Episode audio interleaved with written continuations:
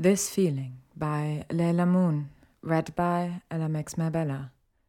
Part 2 of Slow Grenade. Hogwarts, years 4 to 6. Hermione Granger cannot wait to start her first year at Hogwarts, and when she meets Draco Malfoy on the express train, she's even more certain that life is finally going her way. Unfortunately, Hermione's journey is only beginning as she battles to fight prejudices maintain relationships, stay alive, and most importantly, ensure she isn't expelled. Follow the highs and lows of Hermione and Draco's relationship as it develops from first year through to eighth. Year 4, Chapter 1. It was the summer before Hermione's fourth year at Hogwarts, and she was with Ginny at the Burrow. They were laid head to toe on Ginny's small bed, chatting about the holidays and what they were looking forward to most about going back to Hogwarts. When the redhead skillfully turned the conversation to boys, Hermione started to zone out and gaze around the bedroom. It was tiny but very cozy, and had an incredible view over the Weasleys' wild garden. Whilst Ginny lamented the pink walls she had chosen as a child, it clashes dreadfully with my hair. Hermione felt comforted by its innocence. Ginny suddenly paused the discussion of who was more dateable, Dean Thomas or Seamus Finnegan, and sat bolt upright. Something's happening downstairs, she announced. Hermione couldn't hear anything, but nodded anyway. Having come from a family of six boys, Ginny had picked up some impressive skills, heightened hearing being one of them. They both got out of bed, crept down the rickety staircase, and quietly stepped into the kitchen. The two girls beamed as they glimpsed the new arrival, and Hermione couldn't help noticing a distinct blush creep into Ginny's cheeks when Harry smiled back at her. Tell me what, Arthur? said Mrs. Weasley, in a dangerous sort of voice. It's nothing, Molly, mumbled Mr. Weasley. Fred and George just. But I've had words with them. What have they done this time?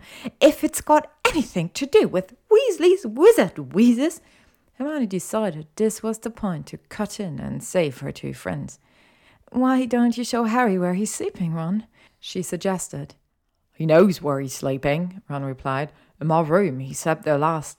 Resisting the urge to roll her eyes, Hermione tried again. We can all go. Oh, said Ron, finally cottoning on. Right. Yeah, we'll come too, George chipped in. You stay where you are, snarled Mrs. Weasley. Harry and Ron edged out of the kitchen, and the four of them set off along the narrow hallway and headed up the stairs towards Ron's bedroom. It was three floors above Ginny's, right at the top of the house, and yet shouts from the kitchen still echoed up to them. The only way Hermione could describe Ron's room was chaotic. Almost every surface was covered in merchandise from his favorite Quidditch team, the Chudley Cannons, which rendered the entire room orange. It was especially cramped as four extra beds had been squeezed into the already small bedroom. All the Weasleys had returned to the Burrow ready for the Quidditch World Cup final tomorrow. Everyone was relieved to finally arrive at the campsite the next day. It had been a stressful morning. Mrs. Weasley noticed the twins sneaking their new creation, Ton-Tongue Toffees, out of the house and had severely admonished them. Luckily, the group still made it to the portkey on time and were now trudging up a misty field between long row of tents. They had reached the very edge of a wooded area, and here was an empty space with a small sign hammered into the ground which read Weasley. Couldn't have had a better sport, said Mr. Weasley happily. Right, we'll be putting these tents up by hand. No magic allowed. Shouldn't be too difficult. Harry, where do you reckon we should start? In the end, Hermione helped Mr. Weasley with the poles and pegs, and though he was more of a hindrance than a help, because he got thoroughly overexcited when it came to using the mallet, they finally managed to erect a pair of shabby two man tents.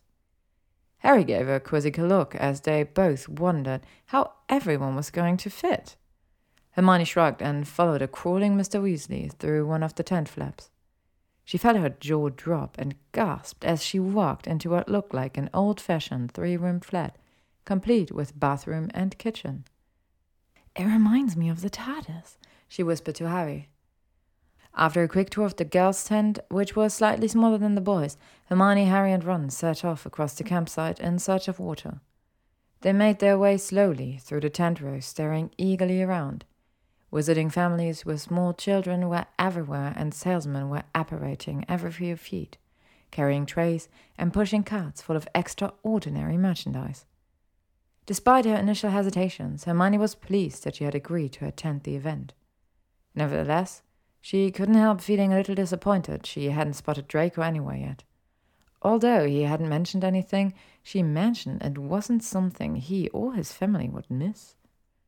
The trio had hardly any time back at the tent after returning with the water before a deep, booming gong sounded somewhere beyond the woods. At once, green and red lanterns blazed into life in the trees, lighting a path to the pitch. It's time, breathed Mr. Weasley. Come on, let's go. They walked through the woods for twenty minutes, talking and joking loudly, until at last they emerged on the other side and found themselves in the shadows of a gigantic stadium. Hermione overheard Mr. Weasley behind her telling Harry it could seat one hundred thousand people. Upon showing their tickets, the group clambered up numerous stairs and eventually found themselves in a small box, set at the highest point of the stadium. The Weasleys began filling the first two rows of seats, whilst Hermione sat between Harry and Ron in the second row. The atmosphere was incredible. Hermione could barely take everything in as she gazed out over the pitch. Directly opposite their box was an enormous blackboard. Gold writing kept dashing across it, advertising a variety of wizarding products she had never even heard of before. Realizing that Harry was talking to someone, Hermione dragged her eyes away from the sight in front of her and spun around in her seat. There, in the farthest corner to the back, was a tiny house elf, curled up in the chair wearing a tea towel draped like a toga. They learned that the little creature was called Winky and hated heights. Hermione felt incredibly sorry for her. Winky eventually hid her face and they turned back to skim through the programs. The box filled gradually around them over the next half an hour. Hermione wasn't paying attention to the new arrivals until she heard, Ah! And he is Lucius. Quickly turning again, she saw Draco edging towards the seat behind hers, his parents in tow.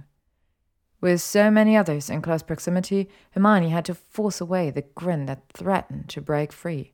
She glanced towards Lucius, whose cold eyes were narrowed towards Mr. Weasley. Good Lord, Arthur, he said softly. What did you have to sell to get seats in the top box? Surely your house wouldn't have fetched this much. Lucius didn't wait for a response. He had already turned to glare at Hermione. She went slightly pink, but took comfort in Draco being so close and stared determinedly back at him. Slimy git, Ron muttered as he, Hermione, and Harry turned to face the pitch again. Next moment, Ludo Bagman had charged into the box. Everyone ready? he said, his round face gleaming. Ready when you are, Ludo, replied Fudge. Whipping out his wand, Ludo directed it at his own throat. He said, Sonorus, and then spoke over the roar of sound that was filling the packed stadium.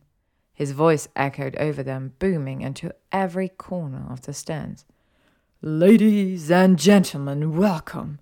Welcome to the final of the 422nd Quidditch World Cup. Hermione lay in her bunk that night, replaying every incredible moment of the match. She wasn't as enthralled as the others about all the different moves. A Wronski what? But even she could appreciate the skill involved and dance like quality with which the players moved.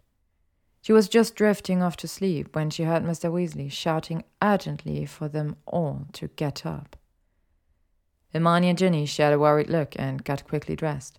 Stepping outside, they saw that not far from their tent was a crowd of wizards, tightly packed and moving together with wands pointing straight upwards. Their heads were hooded, their faces masked, and high above them floated four struggling figures that were being contorted into grotesque shapes. Hermione gasped as she realized they were muggles. On the advice of Mr. Weasley, she, Harry, and Ron rushed towards the woods and began to regroup when Ron swore behind them. Tripped over a tree root, he said angrily, getting to his feet again. Well, with feet that size, hard not to, a voice drawled from the shadows. Hermione knew who it was immediately and spun around. Draco was standing alone nearby them, leaning casually against the tree. He looked utterly relaxed to anyone who didn't know him as well as she did. Hermione could sense his anxiety by the tightness of his jaw and darkness in his eyes. Hadn't you be hurrying along now? You wouldn't like her spotted, would you?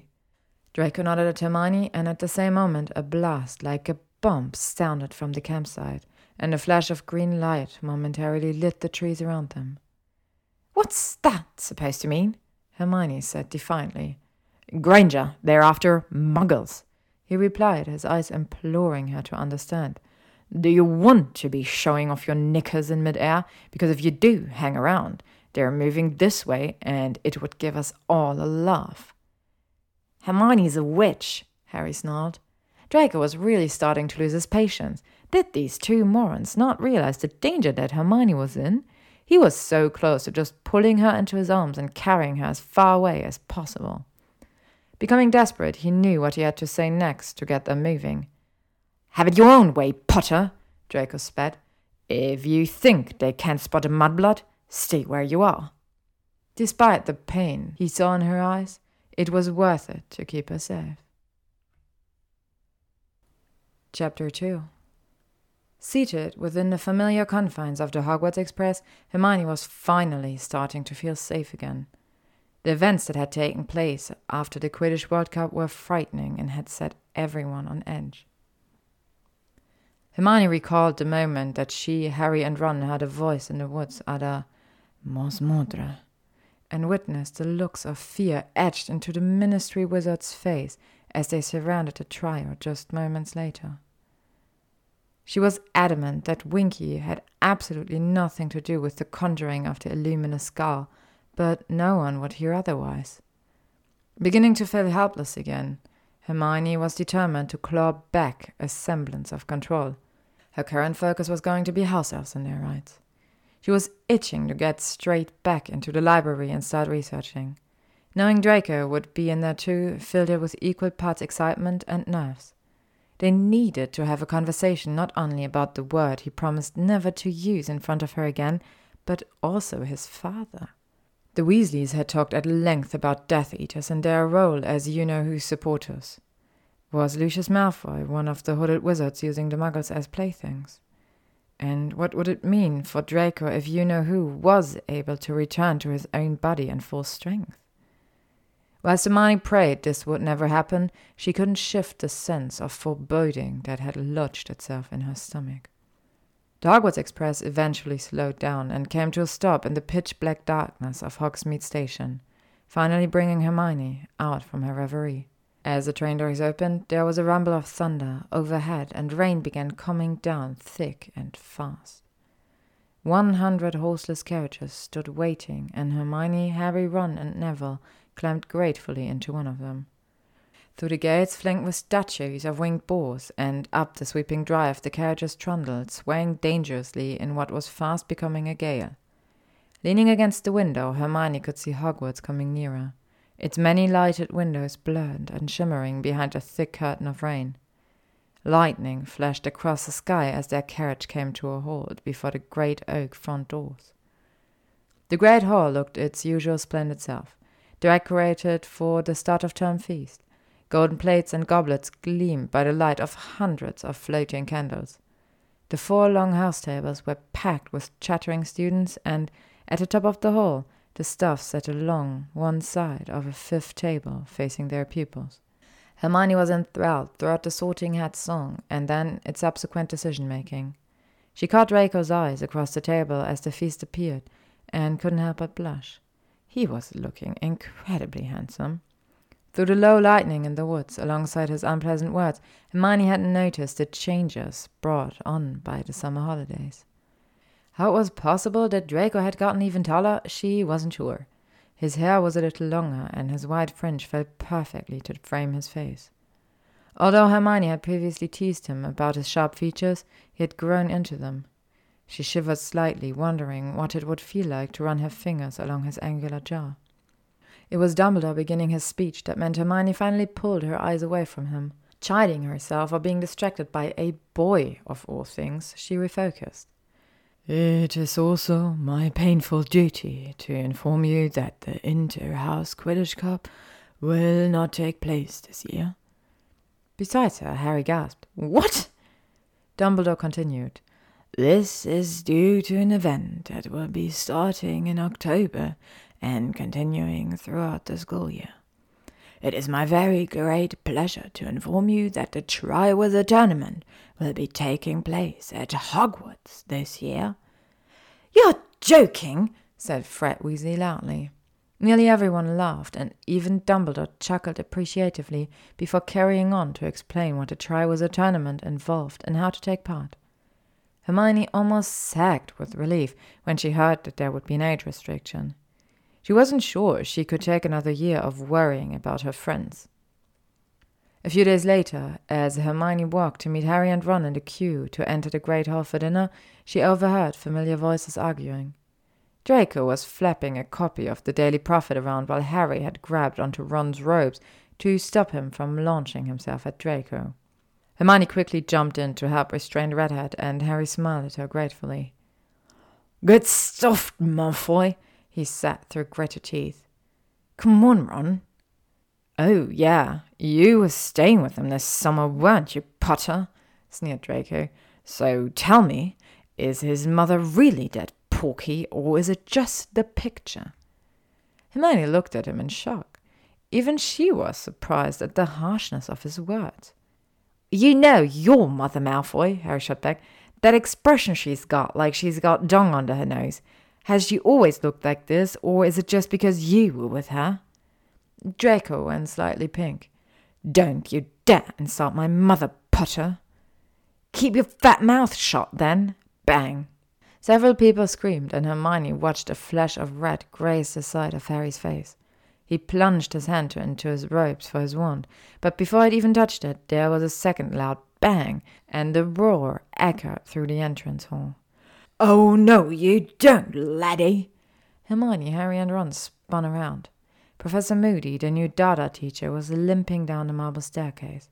His wand was out, and it was pointing directly at a pure white ferret, which was shivering on the stone flagged floor, exactly where Draco had been standing. There was a terrified silence in the entrance hall. Nobody but Moody was moving a muscle. He turned to look at Harry, at least his normal eye was looking at Harry, the other one was pointing into the back of his head. Did he get you? Moody growled, his voice low and gravelly. No, replied Harry, he missed. Moody limped heavily towards the ferret, which gave a terrified squeak and took off, streaking towards the dungeons. Oh, I don't think so, roared the professor, pointing his wand at the ferret again.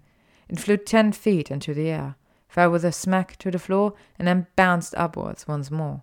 I don't like people who attack when their opponent's back's turned. The ferret flew through the air, its legs and tail flailing helplessly. Professor Moody, said a shocked McGonagall rushing down the corridor. Hello, he replied calmly, bouncing the ferret still higher. What are you doing? Teaching. Teach? Moody, is that a student? shrieked Professor McGonagall. Yep. No! she cried, now running, pulling out her own wand. A moment later, with a loud snapping noise, Draco had reappeared, lying in a heap on the floor with his sleek blond hair all over his now brilliantly pink face. He got to his feet, wincing. Professor McGonagall and Moody exchanged stern words, whilst the students gathered around them exploded with laughter. Hermione could not believe what she had just witnessed. She couldn't see Draco anymore and really hoped he had gone to seek sanctuary in their library nook. Making an excuse to leave, Hermione slipped away. Chapter 3 Rounding the final library corner, Hermione found Draco sat gingerly in an armchair. Acting on an impulse, she leaned over him and started checking his body for bruises. Merlin Draco, are you okay? she whispered. He flinched as she touched him, but shook his head. I'm fine. You're clearly not. Come on, we need to go and see Madame Pomfrey. No, Granger, I don't want to, Draco said firmly. She sat on the arm of his chair, gripping her hands together to stop herself from running her hands through his hair. That was awful, Hermione breathed. I can't believe he did that to you. He's a professor, for Godric's sake. You could have been seriously injured. Draco was angry. He wanted to take it out on someone. Granger, stop! If you're going to fuss, I might as well go to Pansy. Yes, right, she replied and moved to the seat opposite. So, why were you goading Ron this time? I knew it. It's always my fault, isn't it? Did I deserve what I got? I'm surprised you're even talking to me after what I called you at the World Cup. There was a pause. Hermione tilted her head. What is this really about, Draco? He scowled and remained silent. Eventually, Hermione padded back over to him and sat on the arm of his chair again. To both of their surprise, Draco pulled her onto his lap and buried his head in her neck. She sat awkwardly for a moment before leaning into his chest. My father was one of the Death Eaters torturing muggles after the Quidditch World Cup. I wondered whether that might be the case. Draco sighed. All summer he's been having these meetings with other people I can only assume must also be Death Eaters. He he asked me to join them sometimes. Luckily, I had a plausible excuse each time. But what happens when I don't? What happens when I'm expected to be there? Why don't I get a fucking choice? Hermione wished she knew what to say to make it better, but she couldn't think of anything. So she just pushed her body closer to him and he tightened his arms around her. So, when Moody did that to me, I just thought, here it goes again. Yet another aspect of my life I have no control over. And will there be any retribution for it? I doubt it. No one gives a crap about me. Just imagine if a teacher did that to Saint Potter. They'd probably be in Azkaban by now. Draco, Hermione breathed. I care. I care about all of those things. I care about you. He rested his forehead against hers. Maybe, but who am I to you really in the scheme of things? You've got Potter and Weasley. Draco's warm breath tickled her cheek. She could smell peppermint. Hermione wanted to show him how much he meant to her. That yes, Harry and Ron were her friends, but Draco was more than that. She glanced down at his lips, and her heart pounded so hard she was sure he could feel it. She swallowed, unable to summon her Gryffindor courage. You're my best friend, Draco. He leaned back, the moment lost. Yeah, okay. Draco sought for a change of subject. What's in the box?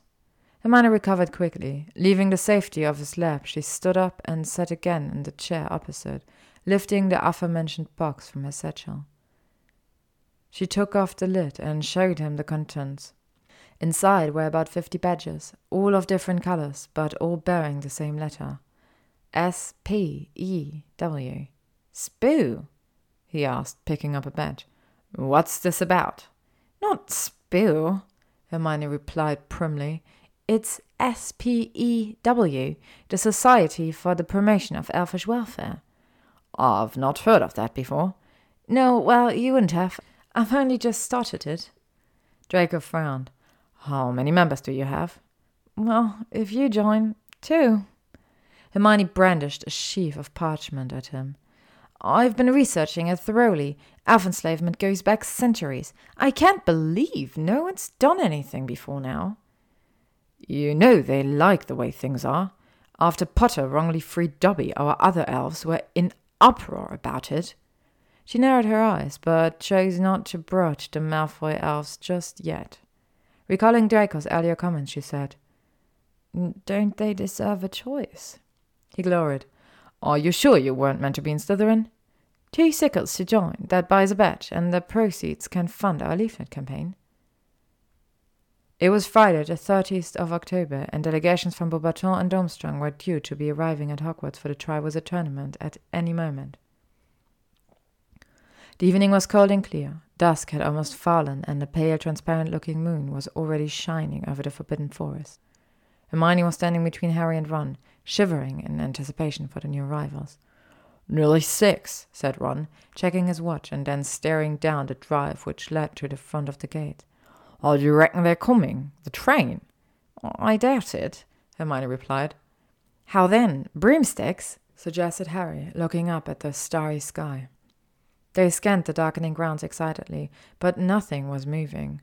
or was still silent and quite as usual. Hermione was beginning to feel cold and wished the two schools would hurry up. She didn't have to wait long before each arrived with grand finesse one enormous horse drawn carriage and another magnificent ship that rose from the lake. After some time, all students were seated back in the great hall.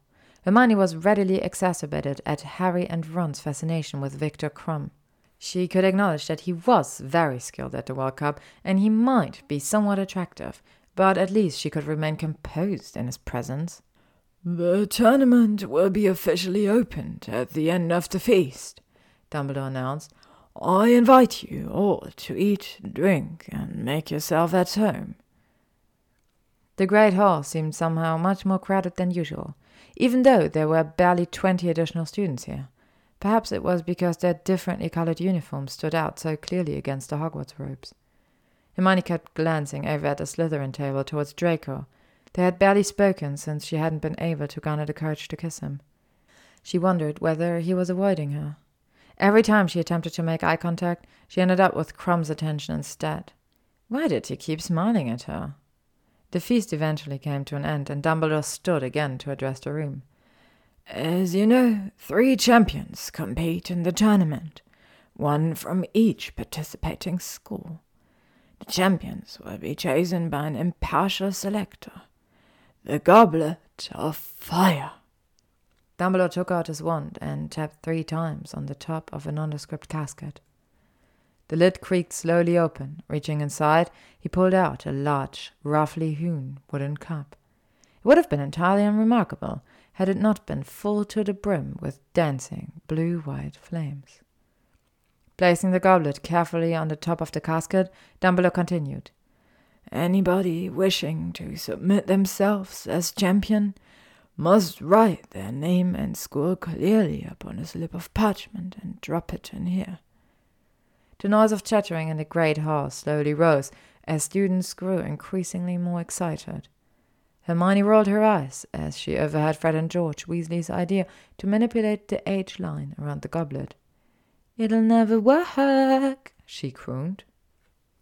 Chapter 4 The occupants of Hogwarts had only one day to wait before Dumbledore announced the champions. When Hermione, Harry, and Ron entered the candlelit Great Hall, it was almost full. The goblet of fire had been moved. It was now standing in front of the teacher's table. Taking their usual seats, Hermione caught Draco's eyes across the room. He glanced down at his chest to a small badge with S P E W emblazoned across the center. Not caring who was watching, she beamed. The corner of Draco's mouth twitched as he then briefly turned his head from left to right. Hermione almost gasped with the realization. Her badge was attached to the robes of every student in Slytherin. She tilted her head, wondering how he had managed such a feat. Hermione, Ron elbowed her gently. You okay? Oh, yeah. She paused, suddenly thinking.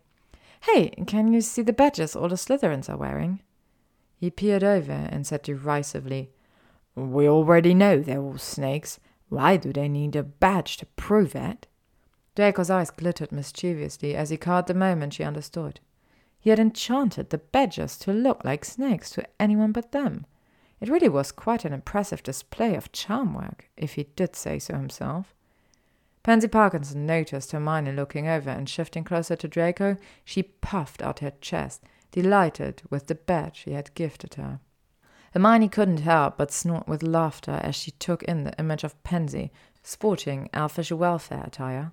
Even Draco was struggling to keep a straight face. Suddenly, Almost all noise ceased and had spun to the front of the hall. Dumbledore got slowly to his feet and gazed around the students, smiling genially. Well, the goblet is almost ready to make its decision, he said. I estimate that it requires one more minute. Now, when the champions' names are called, I would ask them to please come up to the top of the hall, walk along the staff table, and go through into the next chamber. He indicated the door behind the staff table, where they will be receiving their first instructions. He took out his wand and gave a great sweeping wave with it. At once, all the candles dimmed. The goblet of fire now shone more brightly than anything in the room. the sparkling, bright, bluey whiteness of the flames almost painful on the eyes. The flames inside the goblet turned suddenly red again. Sparks began to fly from it.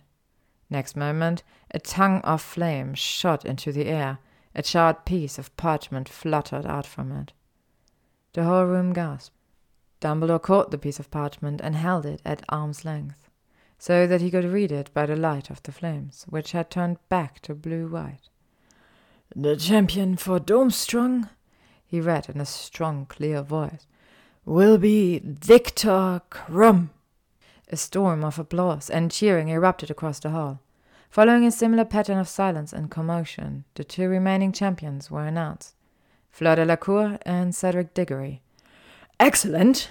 Now we have our three champions. I'm sure I can count upon all of you to give every ounce of support you can muster in the task to come. By cheering the champions on, you will contribute in a very real. The headmaster suddenly stopped speaking, and it was apparent to everybody what had distracted him. The fire in the goblet had turned red again. Sparks were flying out of it. A long flame shot suddenly into the air, and borne up on it was another piece of parchment. Automatically, it seemed, Dumbledore reached out a long hand and seized the parchment.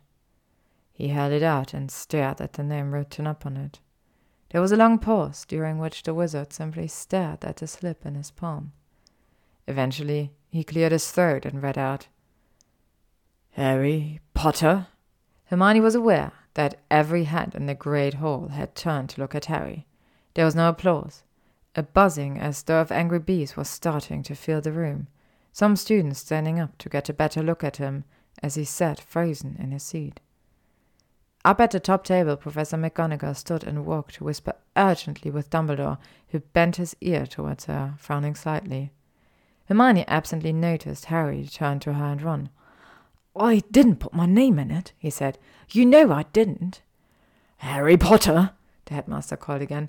Harry, up here, if you please. Go on, Hermione whispered, giving him a slight push. Harry got to his feet, and Hermione's heart sank as she watched him stumble away. It wasn't just the students staring at him, so were the teachers. She worried at her lip, knowing how awful he must be feeling at this moment. Turning to Ron, she went to speak, but paused when she saw his expression. Staring down at the table, hands clenched tightly together, Ron's forehead was furrowed into a deep scowl and his lips pursed. The occupants of the great hall had begun to vacate, so Hermione nudged him with her shoulder. Shall we go up? she asked. Go where? he replied blankly. To the common room? Right, okay. As they stood, Hermione tried again. Are you okay, Ron? He glowered at her. Of course I'm bloody well not. What did he use? The invisibility cloak? What are you talking about? Harry clearly had no more idea than any of us that his name had been entered into the goblet. Yeah, right. I thought he might have told me, especially if it was a cloak. It would have covered both of us. Ron, honestly, did you see his face? He looked devastated. He smirked nastily. Only in case he got in trouble for it.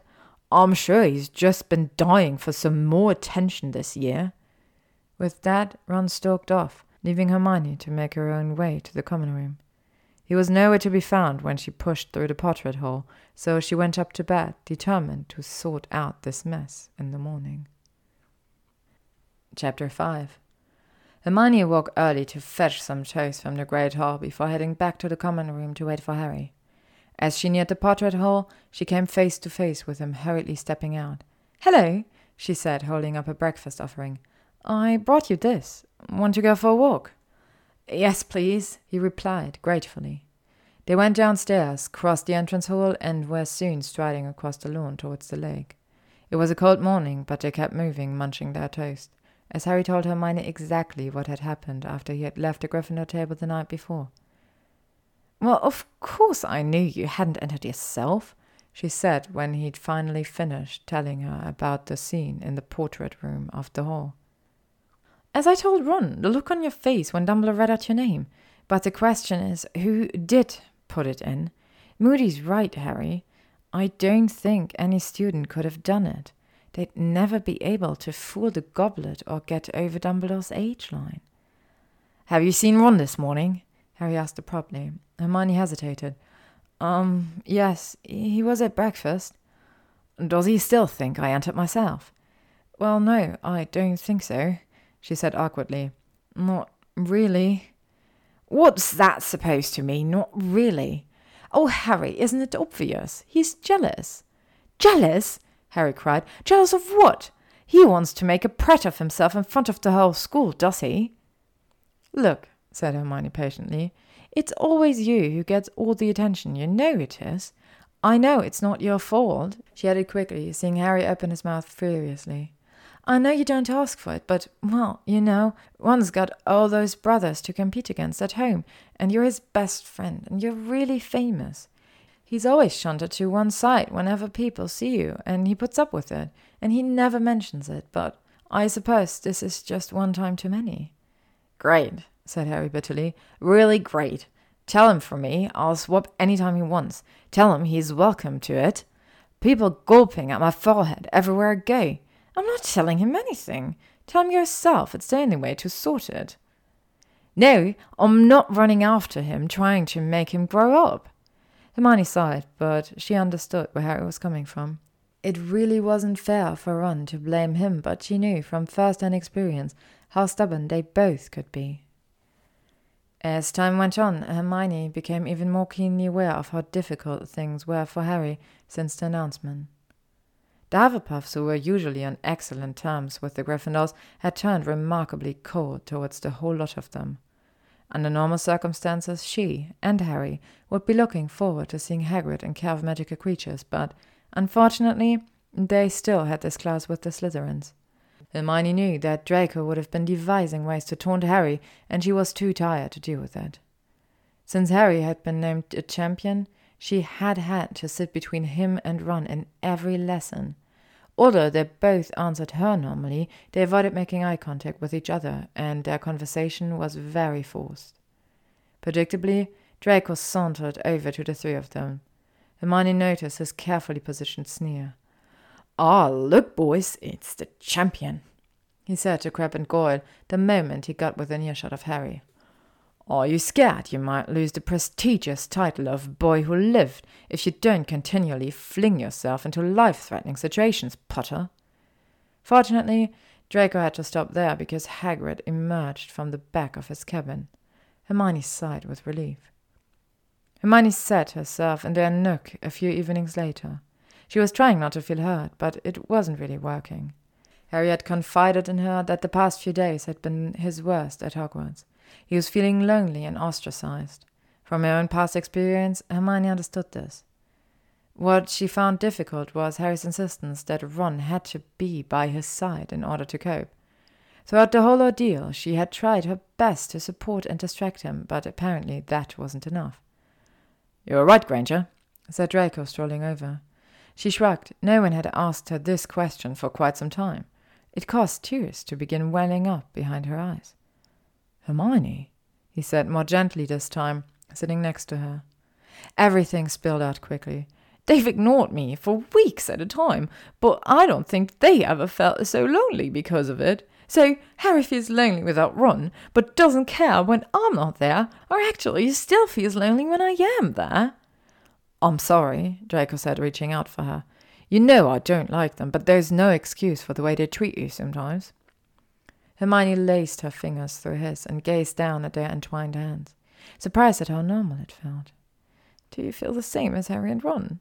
Does it matter to you whether I'm around or not? she asked. The butterflies in Draco's stomach began to waltz. Of course it does. There's nothing I want more than to be with you. The heart leapt into her throat. They had never spoken like this before. Really? Yes, Hermione. Sometimes I wonder whether they just see you as a constant. They always assume you're going to be there. For me, well, I don't take you for granted. Every moment I spend with you, it's it's important. They looked at each other. For the second time, she wished for the strength to lean in closer. Their lips were just centimeters apart, but it felt like miles. Instead, she changed the subject. Putting her hands on her hips in mock annoyance, she said, So, what happened to my badgers, Malfoy? Oh, yeah, Potter stinks, he chuckled. He deserves it. She rolled her eyes and huffed. Impressive charm work, though, right? Draco said, smiling proudly. Hermione couldn't help but laugh. Five points to Slytherin. Chapter 6 Hermione was torn between either killing Draco Malfoy or finally kissing him. The Gryffindors and Slytherins had been waiting outside Snape's dungeons when he and Harry began drawing their wand at each other. Go on then, Potter, Draco said quietly. Moody's not here to look after you now. Do it if you've got the guts. For a split second, they looked into each other's eyes, and then, at exactly the same time, both acted. Furnunculus! Harry yelled. Densaugeo! screamed Draco. Jets of light, shot from both wands, hit each other in mid-air and ricocheted off at angles. Harry hit Goyle in the face, and Draco's hit Hermione. Goyle bellowed and put his hands to his nose, where great ugly boils were springing up. Hermione, whimpering in panic, clutched her mouth. Thus, here she was, yet again in the hospital wing. Draco's spell had caused her front teeth to grow at an alarming rate. After Snape's derogatory comments, she had raced immediately to Madame Pomfrey. When the matron began to shrink her teeth and told Hermione to say stop when they were back to how they normally were, she just let her carry on a bit. Hermione wasn't sure how Draco had managed to wait outside the ward for her without being spotted, but there he was, leaning against the wall and looking frustratingly attractive. As soon as she walked into the corridor, he stood bolt upright. You're right. Yes, clearly, she replied, marching away. Please, Hermione, I didn't mean to. I realized that. Whilst overall she was feeling very pleased with her current dental situation, she wasn't going to let him get away with hexing her that easily. Not even checking for other people, Draco caught Hermione's arm to prevent her from racing off. What can I do to make it up to you? I'll have a think and let you know. Hermione flounced down the corridor, sending him a smirk over her shoulder. Draco groaned. He'd created a monster. The evening of the first task came around alarmingly fast. Hermione was walking down the stadium reflecting on the whirlwind that had been the last few days. Harry had come to her on Sunday morning and explained all about the dragons he had witnessed in the Forbidden Forest. They had spent every moment since then in the library, desperately trying to think of a spell that would subdue such a creature, and not been particularly successful. Luckily, Professor Moody had shared some last minute wisdom with Harry, and as such, she had spent hours with him the previous night practicing a summoning charm. It was after two in the morning before they headed to bed, so Hermione was exhausted and filled with anxious energy. She and Ron filed into their seats with the other Gryffindors. The stands overlooked a large enclosure of jagged rocks, tree stumps, and other dangerous looking debris. Clutching her hands together in terror, Hermione watched as Cedric, Fleur, Victor, and lastly Harry faced their respective dragons. She kept glancing at Ron, who was turning increasingly ashen. Maneuvering herself closer to him, Hermione bumped his shoulder and he smiled at her gratefully. When Harry was caught by the Hungarian horntail's long spikes, Hermione gasped audibly and unconsciously gripped Ron's knee. Draco was glowering a few rows behind them. He wished he could breathe fire too. Finally, it was over. The crowd cheered and applauded. Look at that! Bagman was yelling. Will you look at that? Our youngest champion is the quickest to get his egg. Hermione stood up and, dragging Ron with her, raced to the champion's tent. Harry, you were brilliant! But he was looking at Ron, who was still incredibly pale. Harry, he said very seriously. Whoever put your name in that goblet, I. I reckon they're trying to do you in. Caught on, have you? he replied coolly. Took you long enough. Hermione stood nervously between them, looking from one to the other. Ron opened his mouth uncertainly.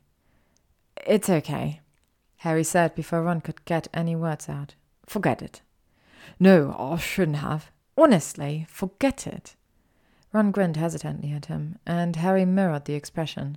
Hermione, on the other hand, flung her arms around both of them. You two are so stupid, she cried. After the scores had been announced, the three strolled back up to the castle together, Hermione bouncing happily in the middle of them. Draco was becoming increasingly frustrated with Victor Krum. Since the first task, every time he sought Hermione out in their library nook, said Quidditch player was always lurking. He didn't think Krum had ever, actually gone to sit with her, but his perpetual presence ensured that Draco could never take his usual seat. After a few days of this, he decided to make a stand. Prior to entering the library, Draco informed a group of giggling girls that Victor Krum was in there, and without further encouragement, they rushed inside. Less than five minutes later, the champion made his great escape. Draco smirked and sauntered over to his rightful position beside Hermione. Granger? He nodded. She rolled her eyes, but smiled. Malfoy? Why is Krum hanging out here so much? Hermione couldn't prevent the furious blush that crept into her cheeks. Oh, no reason. You're quite clearly lying. Well, he he asked me to be his date to the Yule Ball. Draco's heart plummeted as he stared at her. He supposed he should have expected it. Are you okay? she queried. You look like you might be having some sort of seizure. Yes, yes, fine. I'll be going with Pansy, I imagine. It was Hermione's turn to stare. Her eye twitched slightly. Oh, yes. Lovely. Draco had been sat for less than ten minutes, but stood abruptly and cleared his throat. right, well, uh, I best be off. Good night. She watched him practically hurl himself from the library. Hermione wasn't inclined to stop him. Chapter 7 Hogwarts had never seen so many students put their names down to stay in the castle for Christmas. Everyone in fourth year and above seemed to be staying, and all anyone could talk about was the Yule Ball. Hermione adored the decorations that had been erected for the occasion. They were by far the most incredible she had yet seen inside the school. Everlasting icicles had been attached to the banister of the marble staircase. The usual twelve Christmas trees in the great hall were bedecked with everything from luminous holy berries to real hooting golden owls, and the suit of armors had all been bewitched to sing carols whenever anyone passed them. It was less than a week before the ball, and Hermione was climbing through the portrait hole to the Gryffindor common room. She smiled, finding Ginny crying with laughter on one of the huge sofas. What's going on? Through tears of hysteria, Ginny gasped, Only Ron asking Fleur to the ball in front of everyone. Hermione's eyes widened in surprise. What happened? She said no, of course, Ron muttered, head in his hands. Cho said no to me too, mate, Harry told his friend. Hermione briefly glanced at Ginny, sympathy in her eyes, as the redhead abruptly stopped laughing. This is mad, said Ron. We're the only ones left, and you haven't got anyone, well, except Neville. We heard he asked you, Hermione, but you turned him down because you're going with someone else. Yes, I am, she replied stiffly. No, you're not, Ron continued, completely oblivious to the uncomfortable atmosphere settling over the group. You just sat there to get rid of Neville. Oh, did I? said Hermione, her eyes flashing dangerously. What makes you think that, Ronald? He ignored her. Oh, come on. We need partners. We're going to look really stupid if we haven't got any. Everyone has. I've already told you I'm going with someone, she said icily and strode off towards the girls' dormitories. Heading up the stairs and into the cozy bedroom, Hermione lay heavily on her four poster and sighed frustratedly. Although she didn't appreciate her image as someone entirely lacking feminine wiles, she wasn't actually annoyed at Ron.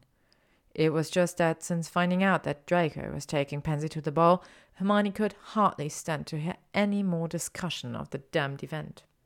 Christmas Day arrived, and Hermione had an enjoyable day with Harry and the Weasleys. They spent most of the morning in Gryffindor Tower, where everyone was enjoying their presents, then headed to the Great Hall for a magnificent lunch. They went into the grounds in the afternoon.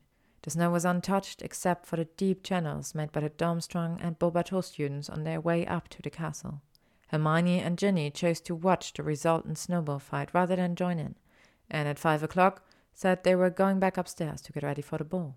How are you feeling about this evening? Hermione asked Ginny as they traipsed up to the common room. You know, I'd rather be with someone else, she shrugged.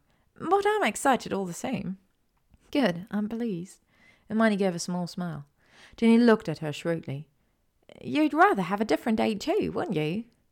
Not for the first time in her life, Hermione cursed a red blush that she could never prevent staining her cheeks. Luckily, they had reached the portrait hole, and she pushed forcefully through it, ignoring Ginny's question. You don't have to tell me, but I'm here if you ever do. Thanks, Jin.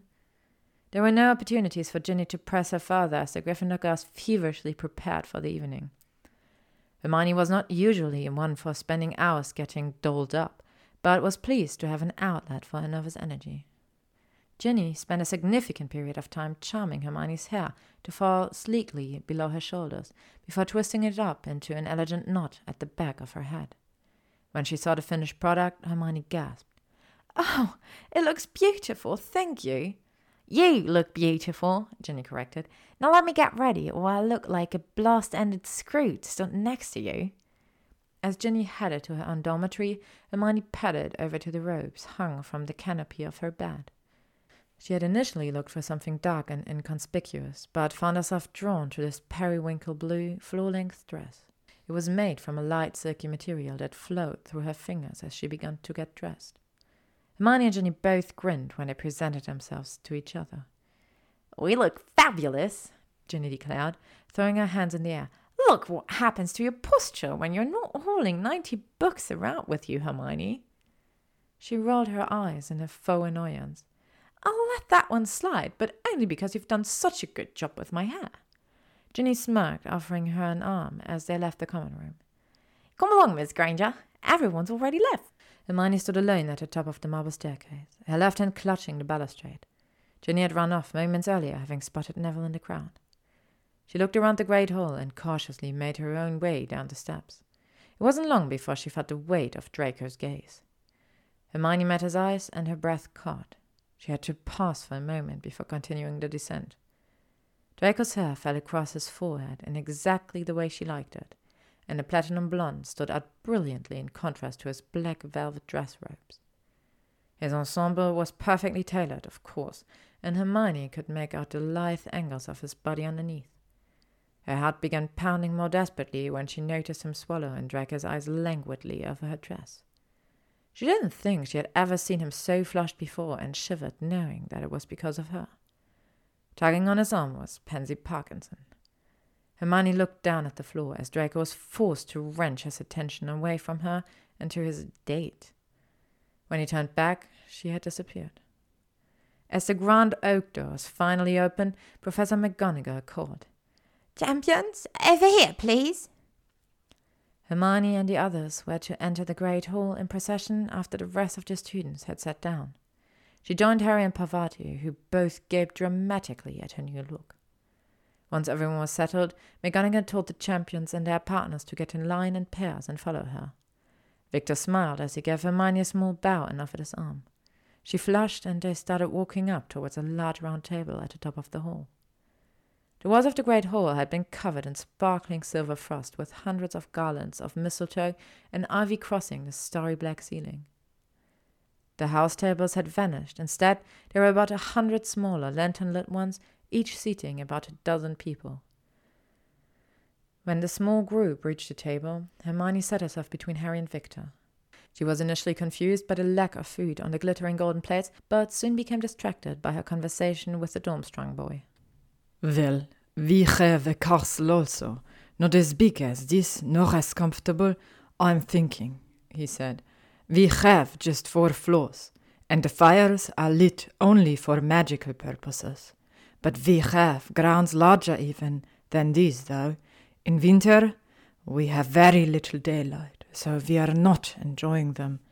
But in summer, we are flying every day over the lakes and the mountains. Victor was interrupted by his headmaster. He berated his detailed description of their school.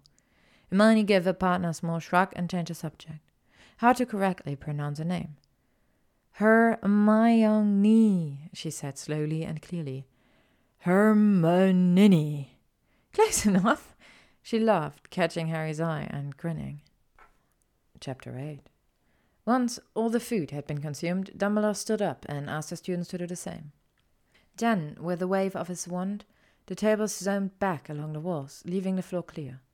He then conjured a raised platform into existence along the right hand wall.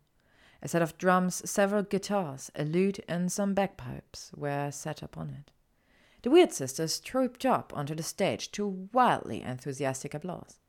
They were all extremely hairy and dressed in black robes that had been artfully ripped and torn.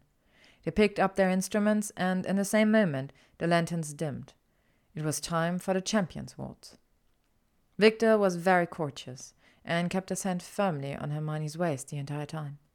It was a pleasant enough experience, but she wasn't interested in moving any closer to him, as some of the couples around them had started to do. As he twirled her in a neat circle, Hermione noticed Draco lean inconspicuously by the stage, asking one of the weird sisters something. She nodded enthusiastically and turned to pass the message along. Draco slunk quickly off, looking pleased with himself. It didn't take very long before the music quietened and the leader singer called out. In the style of Regency dance, please can everyone change partners? Choose the person nearest to you. Everyone looked slightly perplexed, nonetheless glanced around to select another partner. Granger, a voice drawled behind her. Looks like you're stuck with me. Hermione struggled to keep her face neutral and refrain from throwing herself at Draco as she turned around. Come here, she whispered, only for his ears. He stepped slowly towards her and gripped her waist in his hands, pulling her close. She melted into him and twined her arms around his neck. You're perfect, Draco breathed, his lips just inches from her forehead. She was too focused on the way his body felt against hers to reply. They fit effortlessly together. Is this okay? he murmured. Your heart is pounding. This is more than okay. The music eventually lulled, and the two were forced to separate. Draco watched morosely as Victor stole Hermione from him, and Pansy was clutching his arm again. Three dances later, Hermione made her way over to Harry and Ron. It's hot, isn't it? she said, fanning herself. Victor's just gone to get some drinks. Ron gave her a withering look. Victor? he said. Hasn't he asked you to call him Vicky yet? What are you on about? He's from Durmstrang, spat Ron. He's competing against Harry, against Hogwarts. You're fraternizing with the enemy. I even saw you dancing with bloody Draco Malfoy. What's wrong with you? Don't be so stupid. The enemy? Yeah, I bet they're both just trying to get information on Harry. It'll be your fault when something bad happens to him. Hermione stared incredulously at the redhead, but he just carried on. Are you going to tell Vicky about the next task? I suppose you've been putting your hats together during those cozy little library sessions. Tears began filling her eyes as she stormed off across the dance floor and fled the great hall. Hermione had found a small alcove not far from the hall and stood with her face pressed against the cold window. She was beginning to feel a bit foolish for running out so dramatically when a familiar voice called her name. I'm in here, she responded. Draco er pushed aside the heavy curtain concealing the alcove and stepped quickly towards her. He placed his hands on her shoulders and looked down at her, his brows furrowed in concern. What happened? Are you okay? Welling up again as she replied, Hermione said, Oh, yes, it's fine. Draco raised an eyebrow. If that's what constitutes as lying in Gryffindor. I really don't know how you managed to get away with so much. It's stupid. Tell me, please. Hermione sniffed and brushed a tear away. Uh, Ron said I was fraternizing with the enemy for dancing with you and Victor. I just had such an amazing time with you, and I started wondering. She trailed off. Well, just whether they would ever accept us as friends or anything else. She tilted her head up. There was still tears shining in her eyes. Gently, Draco placed one of his warm hands against her cheek. She shivered and leant into his touch. Or anything else, he said softly. Hermione's gaze was drawn to his mouth as he spoke. She blushed and looked back into his storm grey eyes. He was beautiful. Bending closer, Draco could smell her familiar vanilla scent. He brushed his lips softly against hers. She gave a small gasp and pressed ever so slightly forward. Heart pounding, his hand slid down her sides to grip her waist. Draco, she whispered, breath hitching as he deepened the kiss. Hermione's lips parted and his tongue grazed the edge of her mouth. He shuddered and groaned softly, low in his throat. Her whole body tingled, relishing the feeling of him pressed against her as she melted into his form. Suddenly, there were footsteps echoing in the corridor, and they both stilled. A group of excited students passed the alcove, chatting loudly, and eventually their voices faded away. Leaning his forehead against hers, Draco ran an arm round her head and pulled out the clips that restrained her hair. Falling loose, he sighed contentedly and curled a lock around his fingers. I've wanted to do that for such a long time. Liberate my hair, she teased. He ran a finger gently across her lips. You know what I mean. I do, and me too. Draco pulled Hermione down onto his lap as he sat on the stone ledge which extended out from one wall of the alcove. She leaned her head on his shoulder and her eyes fluttered close. You're tired. We should start heading upstairs. She hummed her assent, but nestled further into his embrace. When they finally disentangled themselves and withdrew from the alcove, Hermione realized how late it was. The castle was completely silent. A thrill went through her as she laced her fingers with his. She knew the chances of them being caught were very slim. They reached the entrance to the Gryffindor common room entirely too quickly. Hermione stood on her tiptoes to place a chaste kiss on Draco's lips, and he murmured good night as she caught one last glimpse of him before stepping through the portrait hole. Chapter 9 Hermione couldn't believe that Harry had lied about figuring out the golden egg. She could shake him with frustration. He'd had months Merlin only knew how they were going to figure out a method of remaining underwater by tomorrow. Hermione had just dropped her head exacerbatedly on the desk when she heard a chuckle from behind her. Do you and the desk need to get a room, Granger? She muttered something unintelligible through her hair, keeping her face firmly pressed into the wood. Draco sat down and shifted close enough to press his side against her. Didn't quite catch that. I said we had one until you arrived. And here I was, thinking Krum was my only competition. Hermione leant her head gently on his shoulder. There is no competition. He stilled. Oh? She turned and looked into his eyes. Her heart was fluttering apprehensively. I am all yours, if you, well, if you want that. You're mine. I have been for a long time, I think. Draco thread his fingers through her curls and gently tilted her head back. He whispered into her mouth. Mine. Coiling her arms around his neck, Hermione pulled him close, capturing his lips with hers. After several moments, she reluctantly pulled away to catch her breath. We don't have much time left before Harry and Ron come back. He sighed and rested his forehead against hers as she continued. I wish it wasn't like this. I wish it didn't matter if they found us together. I know. It's too dangerous, Granger. Especially with the Death Eaters, and. Draco cut off as they heard two male voices nearing their table. You'd better go, Hermione told him. I'll see you tomorrow. Yes, please, he replied, kissing her temple, and slipped away down one of the long library corridors.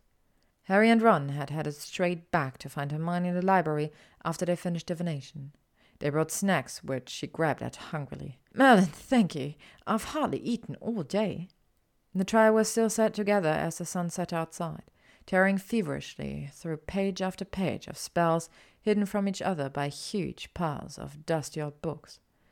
Hermione's heart gave a leap every time she saw the word water on a page, but more often than not it was merely take two pints of water, half a pound of shredded mandrake leaves, and a newt.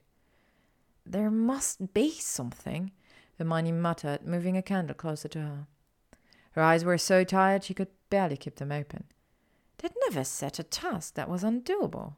They have, said Ron. Harry, just go down to Lake tomorrow, right? Stick your head in, yell at the mad people to get back whatever they've nicked, and see if they chalk it out. Best you can do, mate. There is a way of doing it, Hermione moaned. There just has to be. She seemed to be taking the library's lack of useful information on the subject as a personal insult. It had never failed her before. Oh, this is no use, she glowered, snapping weird wizarding dilemmas shut. Who on earth wants to make their nose hair grow into ringlets? I wouldn't mind, said Fred Weasley's voice. Be a talking point, wouldn't it? Hermione, Harry, and Ron looked up. Fred and George had just emerged from behind some bookshelves. What are you two doing here? Ron asked. Looking for you, said George. McGonagall wants you, Ron, and you, Hermione. Where's the post to take you down to her office? added Fred. Hermione stared at Harry, who was looking fairly nauseous. We'll meet you back in the common room, she told him as she got up with Ron. Bring as many of those books as you can, okay? Right, said Harry uneasily.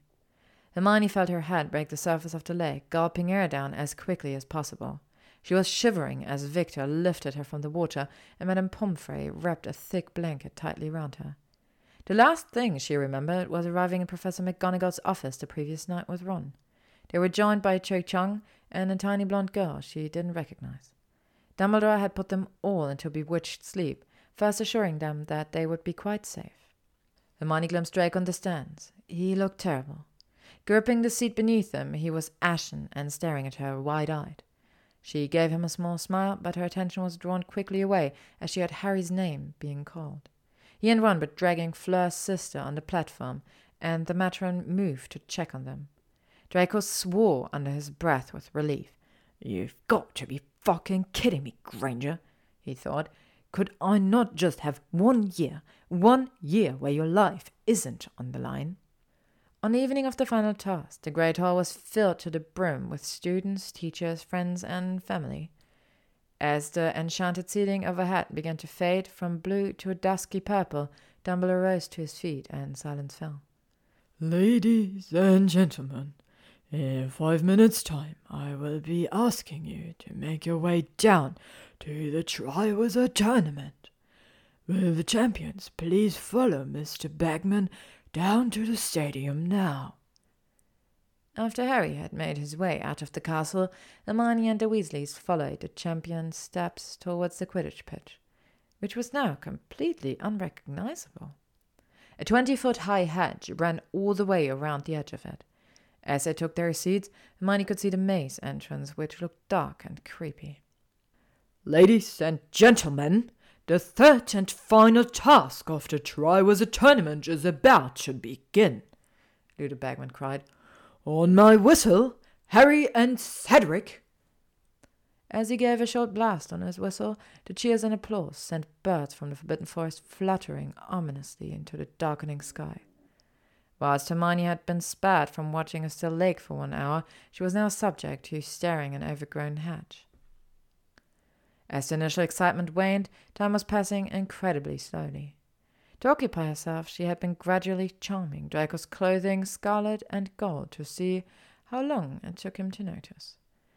She wished she could have taken a picture of his face as he spotted the Gryffindor color seeping into his black robes, but the memory would have to do.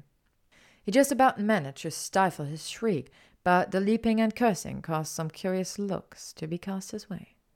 Draco turned immediately to find Hermione, a few rows along from him, who could barely contain her laughter. He smirked and mouthed the words, Game on.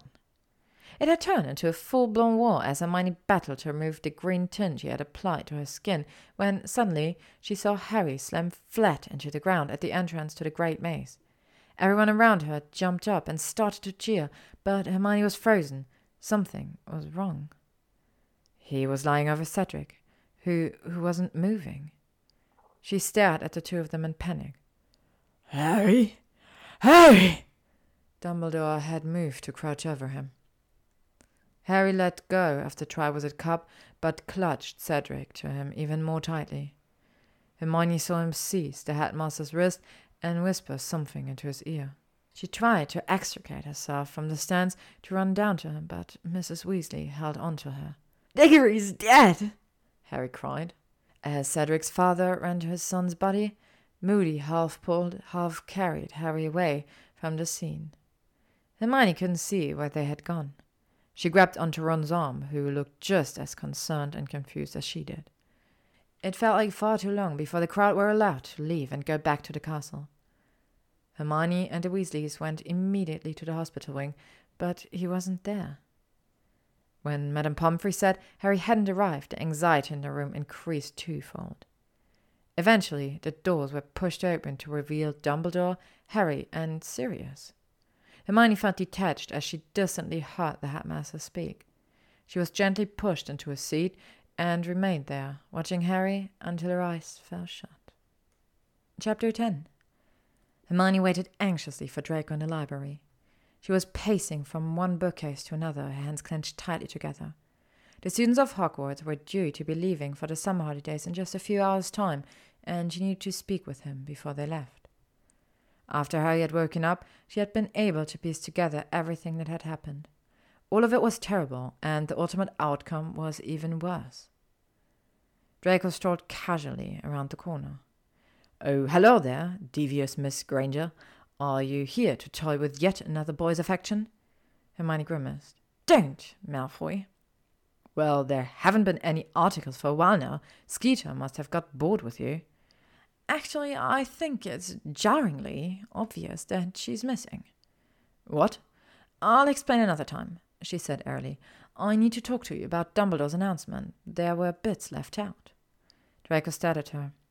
Why do I feel like you always drop some bombshell on me at the end of each year? Because I do. He grumbled and gestured for her to continue. Hermione told him everything, and Draco was quiet for a long time before he said, Okay, Moody was actually Barty Crouch Jr., the Death Eater, who was sent to Azkaban by his father and then swapped for his mother. He put Potter's name in the Goblet of Fire as a very convoluted plan to bring the Dark Lord back to life. Yes, that's an accurate summary. So he's back, and the Minister of Magic refuses to believe it? Also true. Hermione sighed. She moved from her seat and into his lap, trying to get as close as possible.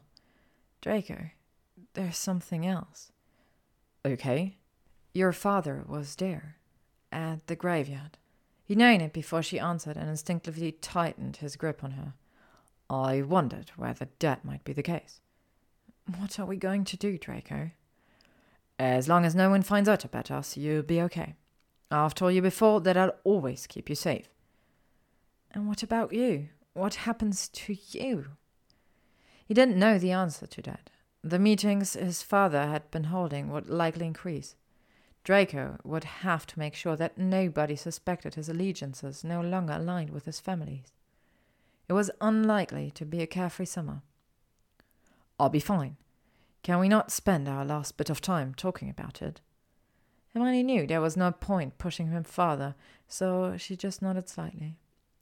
Kissing her temple, Draco murmured, The article wasn't true about you going to visit Krum in Bulgaria, was it? It's true that he asked me, but I'm not going, obviously. Why, obviously? He smirked. Well, there's this other guy. Oh, really? Draco peppered kisses along her jawline as she replied. He's handsome, intelligent, funny. He lowered his head to continue his ministrations down her neck. Too bad you could never compete, Malfoy. He sucked gently. Rude. Is there really no way we can keep in touch over summer? Hermione whispered. I know it's going to be even harder than normal, but with everything going on, it's especially important that we don't risk it. Her brow furrowed in thought.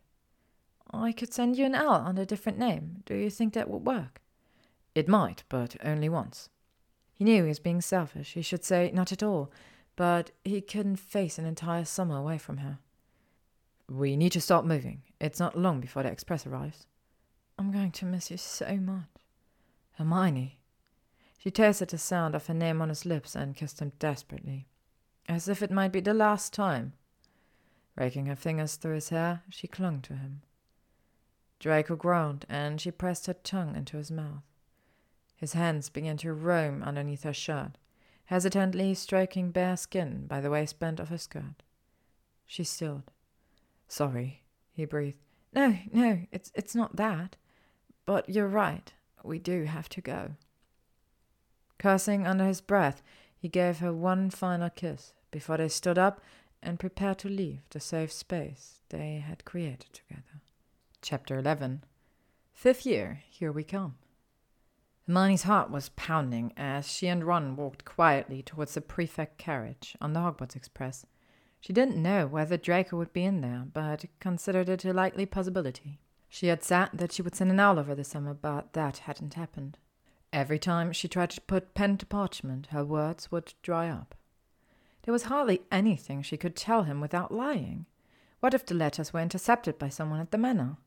And if any of the order knew she was writing to a Malfoy, let alone giving information about what was going on, would they think her a spy? That thought made her chest feel hollow.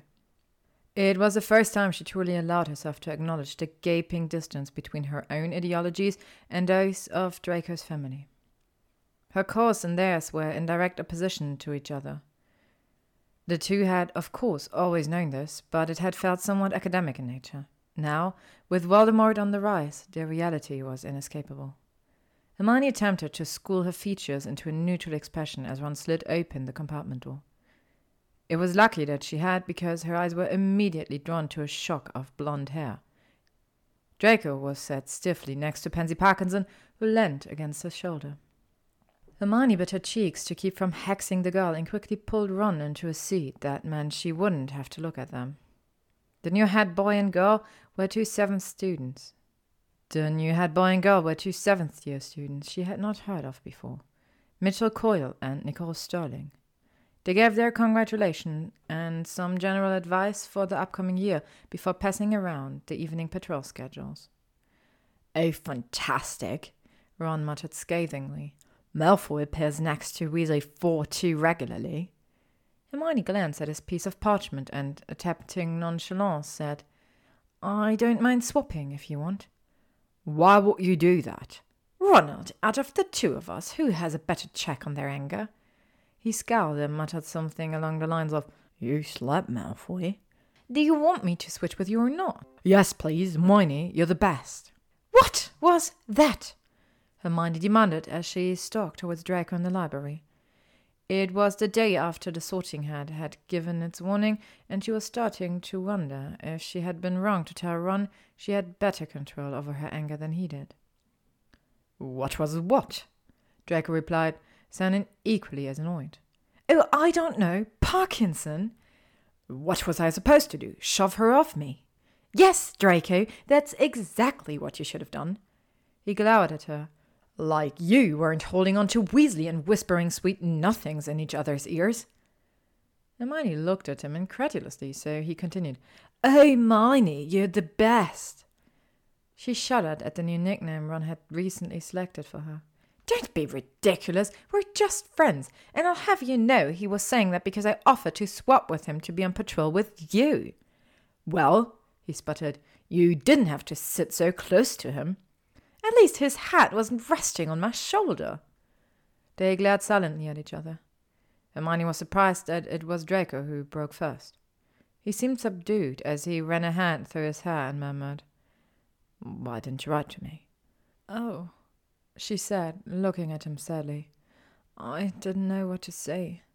If my letter had fallen into the wrong hands. He sighed. Ah, that was probably the right decision. We shouldn't have even thought about risking it. I missed you every day. Draco looked at her properly for the first time and his eyes blazed. Quickly closing the distance between them, he wrapped his arms tightly round her and captured her lips in a searing kiss. I miss you too, Hermione. So fucking much. He whispered into her mouth as they came up for air. She inhaled deeply, his scent binding tightly round her heart, and pulled him onto one of the comfier library chairs. Tell me what it was like. He reflected on the past two months and struggled to find the words to explain the sense of foreboding that had taken up permanent residence beneath his skin. There were lots of meetings. The Dark Lord is recruiting, building up his armies. I don't think it's any coincidence that myself, not Crabbe, and Goyle were summoned at various points. Just another example of my father making fabulous choices for me. She looked at him with wide eyes. Was. was. was Lord Voldemort there? No, no, thank Godric he wasn't. Draco shuddered. Hermione, I. I don't think it will be long, though, before he decides to put in an appearance. They both sat quietly for a long time, thinking about what the future might hold. It was a few days later when Hermione, Harry, and Ron had their first defense against the dark arts class with the new professor. She was squat, with short, curly, mouse brown hair, in which she had placed a pink velvet bow that matched the fluffy pink cardigan she wore over her robes.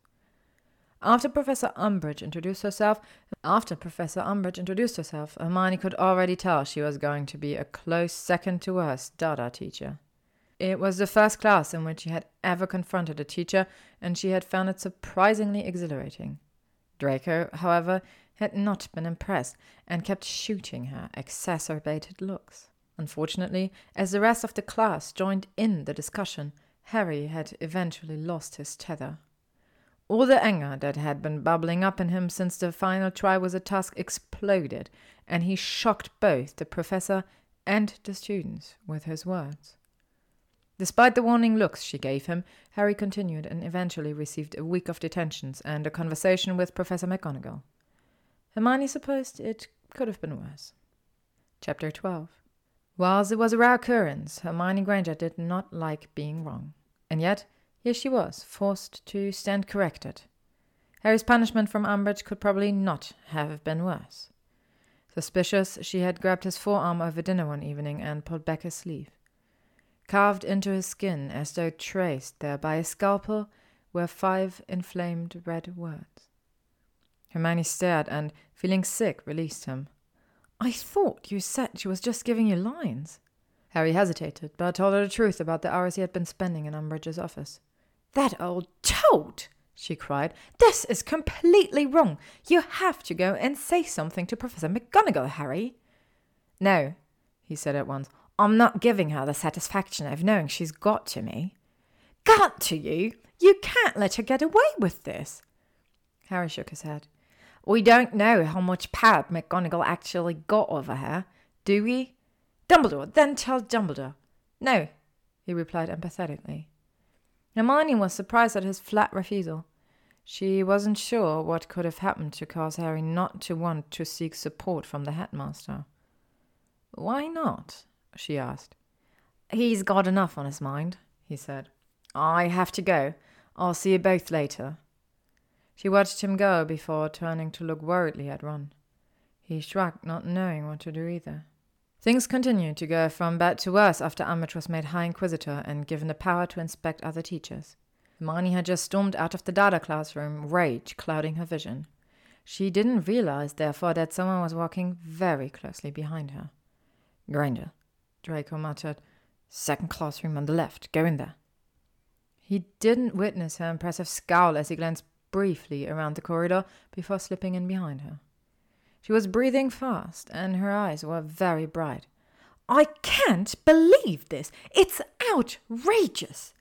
You have to stop goading Umbridge, Hermione, Draco implored. Based on what I've heard, she is not someone you want to mess with.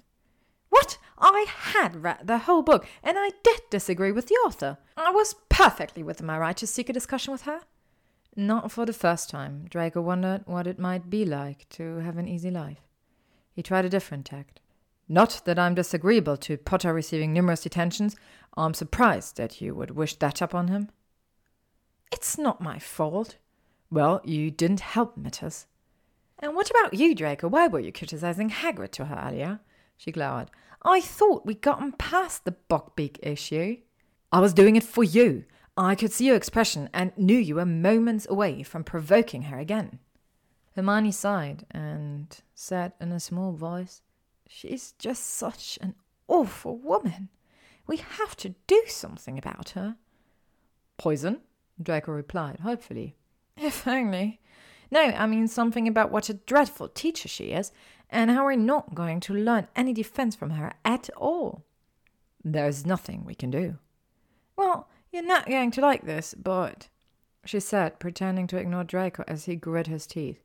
I was thinking maybe the time has come when we should just. just do it ourselves. I was thinking of asking Harry to start teaching a group of us. You can't be serious. Why not? He could show us different spells and correct us if we're going wrong. Draco looked at her incredulously.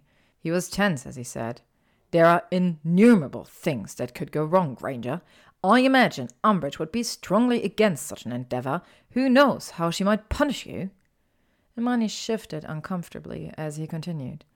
It's also completely unsafe. You can't have a load of untrained witches and wizards running around doing new spells. What if someone hits you with something and you get hurt? The whole point of us being so secretive is to keep you safe. And now here you are, throwing yourself into ridiculous situations yet again. She squared her shoulders. I'm not some flower or delicate piece of glass, Draco. No, you're not, but you are mine. I'm not going to let anyone hurt you. You can't promise that, and I wouldn't expect you to. Hermione said softly, taking a step towards him. We know what's coming, Draco. I and everyone else need to be prepared. Stop, he snarled, thundering past her and towards the door. I can't talk to you about this anymore. Despite Draco's vehement disapproval, Hermione broached the idea with Harry. It took some persuading, but he eventually agreed. They even got a significant number of sign ups from the students that attended the Hog's Head meeting. Knowing they were doing something to resist Umbridge and the Ministry gave Hermione a feeling of immense satisfaction that refused to be dampened by Draco. She could tell that Harry's mood was more positive because of it all as well. Unfortunately, it didn't take long before Educational Decree number 24 had been announced. No student, organization, society, team, group, or club may exist without the knowledge and approval of the High Inquisitor. Any student found to have formed or to belong to an organization, society, team, group, or club that has not been approved by the High Inquisitor will be expelled. Someone must have blabbed it to her, Ron said angrily. They can't have done. Hermione told him in a low voice. You're so naive. You think just because you're vulnerable and trustworthy. No, they can't have done because I put a jinx on that piece of parchment we all signed, she said grimly. Believe me, if someone's run off and told Umbridge, we'll know exactly who they are, and they will really regret it. It was immediately apparent upon entering the Great Hall that Umbridge's sign had not only appeared in Gryffindor Tower. There was a peculiar intensity about the chatter and an extra measure of movement as people scurried up and down their tables, conferring on what they had read. Hermione, Harry, and Ron had barely taken their seats when Neville, Dean, Fred, George, and Ginny descended up on them. With a quick, hushed conversation, they all agreed the decree would not change their plans. The defense group would be going ahead. Dobby was officially a genius. Without him, they would have never found the Room of Requirement. Hermione was incredibly impressed by this hidden facet of Hogwarts, a room that only appeared to someone in need, always equipped for whatever this might be. It hadn't been easy to relay the details of their first meeting to everyone who turned up in the Hog's Head, but they managed it. At eight o'clock on the seventh floor, opposite the tapestry of Barnabas the Barmy being clubbed by trolls, Hermione stood with Harry and Ron, ready to follow Dobby's instructions. They walked past the blank stretch of wall three times, concentrating hard on what they needed. Ron had screwed up his eyes in concentration. Harry's fists were clenched as he stared straight ahead, and Hermione was whispering under her breath. We need somewhere to learn to fight, she thought. Please give us a place to practice, somewhere they can't find us. A highly polished door had appeared in the wall. Harry reached out, seized a brass handle, pulled open the door, and led the way into a spacious room lit with flickering torches. The walls were lined with wooden bookcases, and instead of chairs, there were large silk cushions on the floor. A set of shelves at the far end of the room carried a range of instruments, such as sneakoscopes, secrecy sensors, and a large, cracked Foe-Glass. There was a gentle knock on the door. Hermione looked around. Ginny, Neville, Lavender, Parvati, and Dean had arrived. What? said Dean, staring around impressed. What is this place? Harry began to explain it, but before he had finished, more people had arrived, and he had to start all over again. By the time eight o'clock arrived, every cushion was occupied. Hermione was pleased with how smoothly electing Harry as a leader had gone, as well as the naming of the group, the DA, Dumbledore's Army. It was perfect. Before everyone left for the evening, she had one further thing to bring up. As Harry handed each student a fake galleon, Hermione started talking. You see the numerals around the edge of the coins, she said, holding one up for examination. It gleamed fat and yellow in the light from the torches. On real galleons, that's just a serial number referring to the goblin who cast the coin. On these fake ones, though, the number will change to reflect the time and date of the next meeting. The coin will grow hot when the date changes, so if you're carrying them in a pocket, you'll be able to feel them. We take one each, and when Harry sets the date of the next meeting, he'll change the number of his coin, and because I've put a protean charm on them, they'll all change to mimic his. Hermione had initially become interested in mastering the protean charm as a way of providing her and Draco with an easy communication channel. However, it had now also turned out to be an ideal way of keeping in touch with other DA members. There was a silence as everyone in the room stared at her with awe. She blushed and gestured at Harry to finish up the meeting. Chapter 13 October extinguished itself in a rush of howling winds and driving rain as November arrived. Cold as frozen iron, with hard frosts every morning and icy draughts.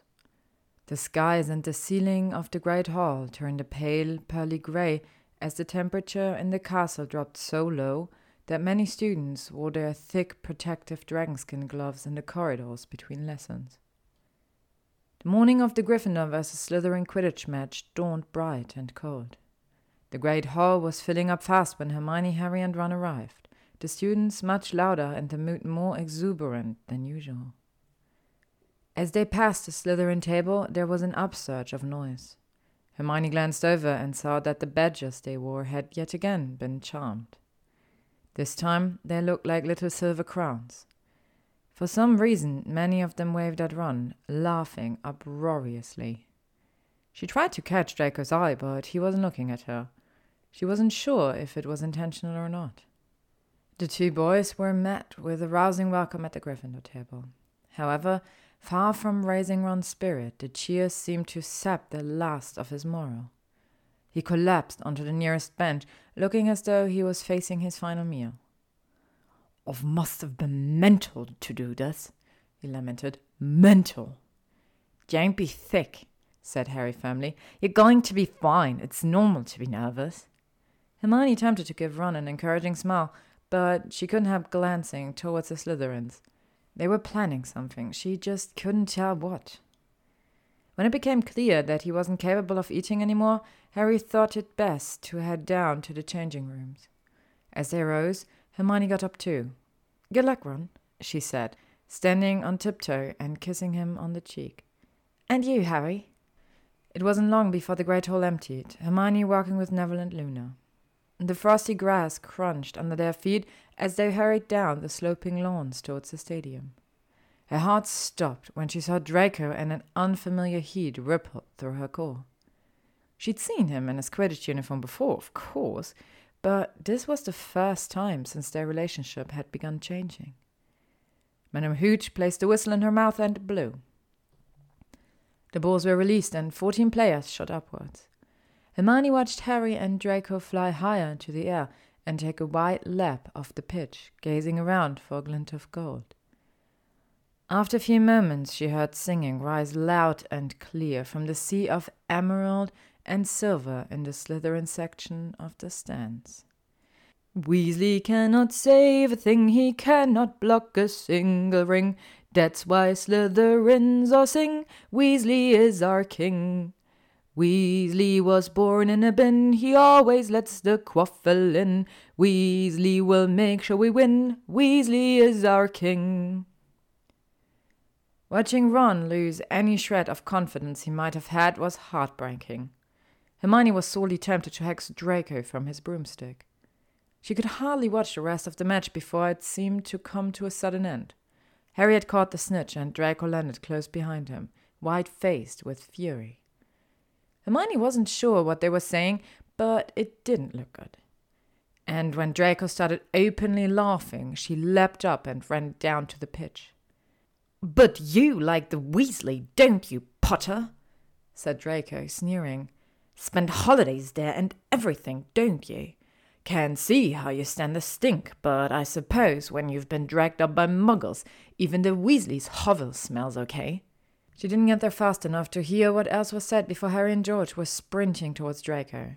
Harry drew back his fist, clutching the snitch, and sank it as hard as he could into Draco's stomach. George leapt to join him in the beating. Harry! Harry! George, no! Hermione cried as she arrived at the chaotic scene. Impedimenta! The two Gryffindor boys were knocked back as Madame Hooch drew her wand and cried, What do you think you're doing? Draco was curled up on the ground, whimpering and moaning, his nose bloody. George was sporting a swollen lip. Fred was still being forcibly restrained by the chasers. Hermione was incandescent with rage at all three of them, but didn't know what to do about it. She was trying to work it through logically, decide who deserved her wrath most urgently. Draco shouldn't have written that song, but it was ultimately harmless. If the Gryffindors had created something similar about Marcus Flint, they'd all have found it hilarious. Draco had, however, said some truly awful things after the match. Equally, there was no excuse for Harry and George to attack him in the way they did, but they had been disciplined. To be completely removed from the Quidditch team was an enormous punishment for them. There was also the question of why Draco had been so vile. It didn't happen as often now, but she knew he still reverted to taunting others when attempting to mask his own painful emotions. Hermione sighed and rubbed her eyes tiredly. Her head was saying one thing and her heart another. This was the first time she had felt truly torn between two of the most important people in her life. She eventually made the decision to go and see Draco. He was lying at the far end of the hospital wing, propped up on a number of pillows. The stone walls flickered dimly in the light of the floating candles. Hermione walked quietly over and pulled the curtain shut around them. She stood to the outside of the bed, arms folded across her chest. Enjoy the song? Draco smirked, not looking at her. Turns out that anger really fuels my creativity. Why were you angry? Take a wild guess, Granger. She took a step forward, trying to analyze his face and understand what was going on. This isn't just about the defense group. I don't know what you want me to say. I hate them, Potter and Weasley. I was pissed off that we'd lost the match, so I said some things I knew would hurt. He shrugged nonchalantly. I'm a dick, remember? It sounded stupid when he tried to say what was really going on inside his head. The words kept getting stuck in his throat. Why am I always on the wrong side of things? Why do I always get hurt? Why do they get to be with you in public? Why do I lose everything I care about? When will I inevitably lose you? I'm not going to force you to talk to me, Draco. He caught her wrist gently with his fingers and pulled her towards him. Will you lie next to me? Hermione hesitated, then nodded slowly. She climbed onto the bed and lay facing him. He wrapped his arms tightly round her and pulled their bodies flush against each other. Draco found it easier to speak when he wasn't looking into her eyes. He continued to battle, feeling as though sharing emotions meant weakness. I don't want to go back home for Christmas, he whispered. She wished there was something that would make it okay for him. Instead, she did the best she could. Why don't you stay? We both could. Heart suddenly pounding, he stared hopefully at her. Really? You'd do that for me? I'd do anything for you. Chapter 14 December arrived, bringing with it more snow and an avalanche of homework for the fifth years. Hermione's prefect duties were becoming increasingly onerous as Christmas approached, which meant some time with Draco, but not nearly enough. In her spare moments, she had begun planning a special evening for the two of them. It was a few days before the 25th, and Hermione had taken Draco to the seventh floor. She had asked a room of requirements to provide a cozy Christmas scene and had clearly taken instructions seriously, as the decorations were impeccable. Opposite a small sofa was a quietly crackling fire which enveloped the room with warmth. A carefully adorned pine tree stood against one corner, filling the space with its refreshing scent. Leading Draco into the room, he gazed around in awe. What is this place? It's oh. called the Room of Requirement. It appears to any person in need of something, equipped for whatever that might be. Hermione smiled. Tonight, I thought we were in need of festivity. It's amazing. She caught his hand and laced their fingers together, pulling him towards the sofa. Two hot chocolates appeared out of thin air as they sat down. Leaning her head against his shoulder, Hermione murmured, I thought you deserved a surprise. On that note, he said, handing her a slender velvet box, I have a present for you. Her heart fluttered as he gently lifted the lid.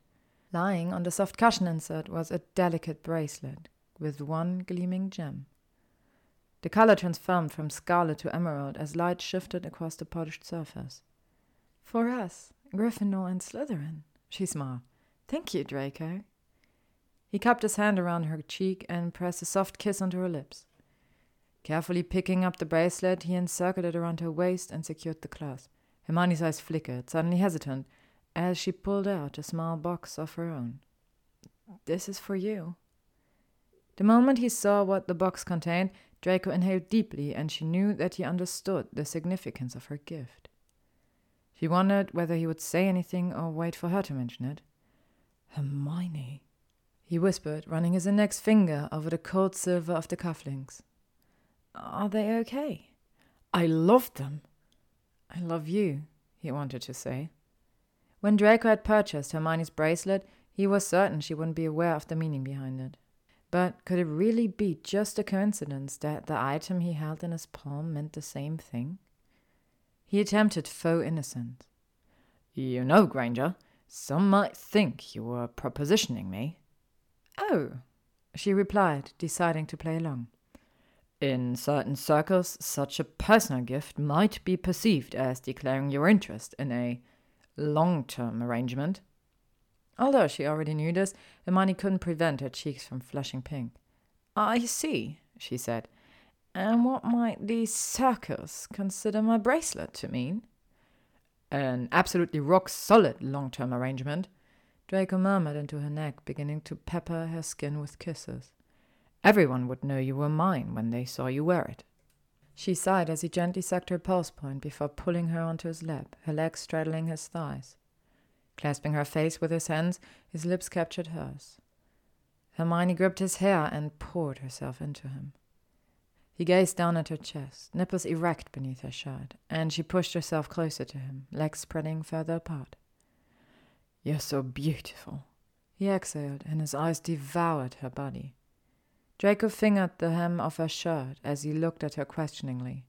She nodded, and his hands slipped slowly up her torso, knuckles resting beneath her breasts. Hermione's breath hitched as his fingertips teased her, grazing each taut nipple. Their kisses became more desperate, and she shifted in his lap, suddenly aware of her heat pressed against the hardness straining against his trousers. She rolled her hips again, and they both groaned. He grabbed her, turning them over. Their shirts were quickly removed, and Draco pushed her skirt towards her ribs. Breathing heavily, they lay facing each other. The sofa had expanded at some point. God, I love this room. He panted into her neck. He slid his palm slowly down her body, exploring and kneading as he went, until he met the apex of her thighs. She stilled and looked into his eyes. They were dark, his pupils black and blown wide. Grinding against his palm to indicate what she wanted, he claimed her mouth again and moved his hand lower. No one had ever touched her there before, and she gasped. Her back arched and nipples tightened. He stroked his fingers over her slick folds, rubbing her clit in light, gentle circles. She whimpered, and he swallowed the sound, gently sliding one finger inside her heat, allowing time for her to adjust. Is this okay? He murmured, and she nodded. How? How did you? Draco's cheeks flared red. I, well, I've been reading some books. She gave a breathy laugh before becoming overwhelmed with sensation. Hermione felt like her whole body was on fire. Arousal drummed through her as he pumped slowly in and out, his thumb continuing its ministrations on her clit. Her head fell back, and he couldn't tear his eyes away, wanting to commit every moment to memory. Oh, God! she groaned, rocking against him. Carefully adding a second finger, he felt her stretch around him and wondered whether he might explode from that feeling alone. He slowly increased the pace until her hips bucked and she cried out his name. He desperately wanted to feel her come on his fingers. Hermione's eyes closed as the heat building inside her cooled tighter. Her toes curled and her thighs began to tremble. He felt her clamp down tightly on his fingers and thought he might die of happiness. Her eyelids fluttered as she came down from her high, and they stared at each other in wonder. You're amazing, he breathed. She nipped him gently as her gaze meandered down his trousers, which were holding a now painfully swollen erection. To her surprise, she reached in to pull him free, and he shuddered as his hard length was released. Hand slipping around his shaft, she caressed the silken skin, her thumb brushing over the head while he groaned. She pumped him in her fist, watching a bead of precum leak from the tip. Hermione, he gasped, staring down at her small hand. Is it okay? she asked, nervously repeating his own question. He could barely form a coherent thought, but managed to reply, More than. Lifting his hips to meet her hand, he twitched and she moaned, her hand moving faster. His cheeks were flushed and he was breathing heavily as he began palming her breasts. Fuck, I'm going, I can't, he said, his jaw clenching. She tightened her grip slightly as his hips rocked more radically. Please, she breathed into his ear. The word was his undoing, and he thrust hard, suddenly pulsing in her hand as he let himself shatter too. They lay in silence for what felt like a long time, simply taking each other in, exploring the body in front of them. Hermione eventually spoke first. I'm yours, she said. You know that, right? I do. I do. He kissed the words into her skin. I do. You might lose at Quidditch, Draco, but you will never lose me. He remembered their last conversation as unspoken words. How did she know? How could someone know him so deeply? Hermione, he breathed, I adore you. Chapter 15 The happiness she had felt the previous night was short lived. Harry had experienced another vision, this time of Mr. Weasley being attacked. They were lucky that Professor McGonagall and Dumbledore had been so open minded about the situation, meaning Ron's father could be swiftly found and taken to St. Mungo's Hospital. Unfortunately, this greatly disrupted Hermione and Draco's plans to spend the holidays together, as she was now residing at Grimmauld Place. Draco had been surprisingly gracious about the situation, and she knew she would need to make it up to him. After spending the majority of Christmas Eve decorating the dark hallways and dingy rooms of Sirius' former home, she had decided it was time to set up an intervention for Harry and his current brooding. Hermione hammered hard on his door. I know you're in there, she said. Will you please come out? We want to talk to you. After a few minutes, she heard footsteps and the door creaked open a fraction. Way, Without giving Harry any warning, she, Ron, and Ginny marched into the bedroom. How are you feeling? Hermione asked. Fine, he replied stiffly. It took a while, but she and the two Weasleys eventually got Harry to talk about why he'd been avoiding any and all human contact since getting back from St. Mungo's. He was worried that Voldemort had possessed him and might do it again. Hermione sighed with frustration. If he had just told him sooner, he wouldn't have had to go through this alone. Why did all the males in her life have such difficulties sharing their thoughts and feelings? Christmas came and went, and a new term began at Hogwarts. Harry, much to his chagrin, had started occlumency lessons, and Hermione was trying to manage his increasingly despondent mood. The Daily Prophet that arrived one bitterly cold morning in January did nothing to improve things. She spread the newspaper on the breakfast table in front of her, Harry and Ron. She couldn't help but gasp at what faced them. Ten black and white photographs filled the front page, nine showing wizards' faces and a tenth a witch's. Some of the people in the photographs were silently jeering. Others were tapping their finger on the frame of their pictures, looking insolent. Each picture was captioned with a name and a crime.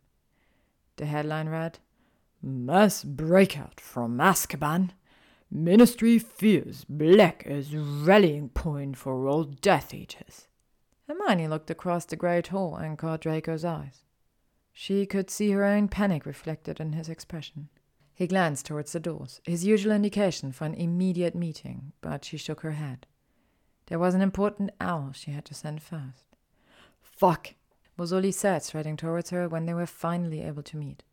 Hermione nodded. The Azkaban guards have joined Voldemort. Draco sat on heavily next to her, and she called into him. Yes, they have. I can't believe Fudge is still trying to cover it all up. It's ridiculous. I know, he said, rubbing small circles into her back. I know. Your aunt is free too, Hermione said gently. Where do you think she'll go?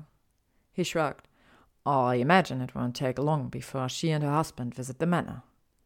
Do you know much about her? No, not really. I was barely two years old when she was sent to Azkaban, Draco recalled.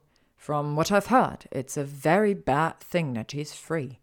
Bella has been a fervent supporter of the Dark Lord from a young age. They were silent for a while. There was little to be said. Both struggled to tolerate uncertainty, and the current situation was the definition of a waiting game. Draco decided to change the subject. So, he smirked, are you available on Valentine's Day, Granger? I have plans in the afternoon, but I'm around in the morning, she replied. Why? His jaw clenched. Plans? Yes, I'm meeting Harry at the Three Broomsticks. You are meeting Potter on Valentine's Day? Hermione suddenly realized why this might be problematic and gave him a quick kiss. Sorry, Draco, I'm just. She paused, thinking. Do you remember when Rita Skeeter went, um, missing? Choosing to ignore the somewhat bizarre turn of events, he nodded. So I found out that she was an unregistered animagus and might have trapped her in a jar. He choked. You did what? I made sure she was relatively comfortable, Hermione said defensively. There's plenty of greenery in that Draco. I'm not really sure if I'm turned on or terrified right now. He gaped before recovering himself. What does this have to do with spending your Valentine's Day with Potter? I'm meeting Harry and Rita on the 14th so that she can have an interview with him, get him to tell the true account of what's been happening. People need to start believing that Voldemort is back. You'll never get the prophet to print it, Draco countered. Everyone thinks Potter's delusional. You mean the prophet won't print it because Fudge won't let them? said Hermione irritably. So what then? The Quibbler, she smiled. Luna says her father's quite happy to take Harry's interview. That's who'll be publishing it. No one will take it seriously if it's published there. Some people won't, said Hermione in a level voice. But the Daily Prophet's version of the Azkaban breakout had some gaping holes in it. I think a lot of people will be wondering whether there isn't a better explanation of what happened. And if there's an alternative story available, even if it's published in an unusual magazine, I think they might still be rather keen to read it. Draco wasn't sure, but it was the best option they had at the moment. The wizarding world needed to prepare, and the propaganda currently in circulation was helping no one. So, what do you want to do on Valentine's Day? Hermione asked, nudging his side. He smiled, pressing his lips to her temple. It's a surprise. Chapter 16 She was blindfolded as Draco led her into the room of requirement on Valentine's Day morning. Where are we going? Hermione grumbled. Stop your whining, he laughed. The room no longer looked like a room. Instead, it was transformed into a roof terrace covered in greenery. A small table for two sat below a rose covered trellis. Lacing their fingers together, Draco pulled Hermione towards the edge of the balcony, and they gazed out over the Eiffel Tower. Draco, she gasped, this is amazing. How did you manage this? He looked incredibly pleased with himself. Like you said, ask the room for what you require. Smiling, she pushed herself closer to him, and he placed a protective arm around her waist. A small brunch of fruit, pastries, and fresh juice had been prepared for them as they sat down opposite each other. Hermione silently thanked Merlin for the wizarding world. They talked about everything and nothing, and it was the first time she had noticed herself thinking about the future, time beyond the confines of Hogwarts, and what it could hold for them. Eventually, Draco began shifting awkwardly in his seat. So, I've got good news and bad news, he told her. Which would you like to hear first? Bad. Sighing, he nodded. Umbridge has recruited a number of Slytherins, including me, to join the Inquisitorial Squad. The. the what? It's a group of us, handpicked by Umbridge to support her within the school. Merlin Draco! she gasped. What has she got you doing? Nothing, he said, and then amended. Nothing yet. We're just meant to keep an eye on everyone, to spy, basically. And we have too many powers, Granger. We can dock house points, administer punishments. This is not good. Why did you join? Draco's grey eyes widened in surprise. You know I didn't have any choice. Imagine how it would have looked if I declined the invitation. You're right, I'm sorry. I just wish you didn't have to. Godric, I hate that woman. She glanced sadly at the new badge on his chest, a small silver eye. He looked at it with her, tightening his hold on her hand. I've charmed it again. To me, it still says spew. The glimmer of a smile crossed her face as she changed the subject. So, what about the good news? Draco's face flushed, a sight she would never stop enjoying. Hmm? He said nonchalantly, thrusting a croissant into his mouth and shifting awkwardly in his chair. She gave him a kick under the table. You said you had good news and bad news. Oh, yes, that, he said quietly for a moment, looking into her eyes. I, I, uh, I wanted to say that, well, I love you. Her own face burned as she stood slowly and moved around the table to sit on his lap. I love you too, Draco. It had been challenging to tear herself away from him. She could see them spending the rest of their lives in this quiet corner of Paris. Eventually, however, she found herself in the Three Broomsticks with Harry and Rita Skeeter. It had been particularly difficult to persuade the journalist to write the article, not that she had much choice. When Hermione, Harry, and Ron entered the great hall for breakfast a few days later, it was exactly the same moment as the post owls. Sitting at the Gryffindor table, a screech owl dropped a long, cylindrical package in front of them. Harry ripped off the brown paper, and out came a tightly furled copy of the March edition of The Quibbler. He unrolled it to see his own face grinning sheepishly at him from the front cover. In large red letters across his picture were the words, Harry Potter speaks out at last. The truth about he who must not be named, and the night I saw him return. Harry received a huge amount of post that day. Many were scathing, but most offered their support. Hermione was ecstatic to see the look on Professor Umbridge's face and subsequent educational decree when she caught sight of the headline. Unfortunately, she had also found out about the DA meetings. It was only through Dobby that everyone, albeit Harry, had been able to get away safely. This had led to the devastating event that was Dumbledore being replaced by the High Inquisitor. Since then, Harry's visions had been occurring more frequently despite the occlumency lessons. Hermione regularly encouraged him to empty his mind, but she wasn't sure whether he was practicing at all.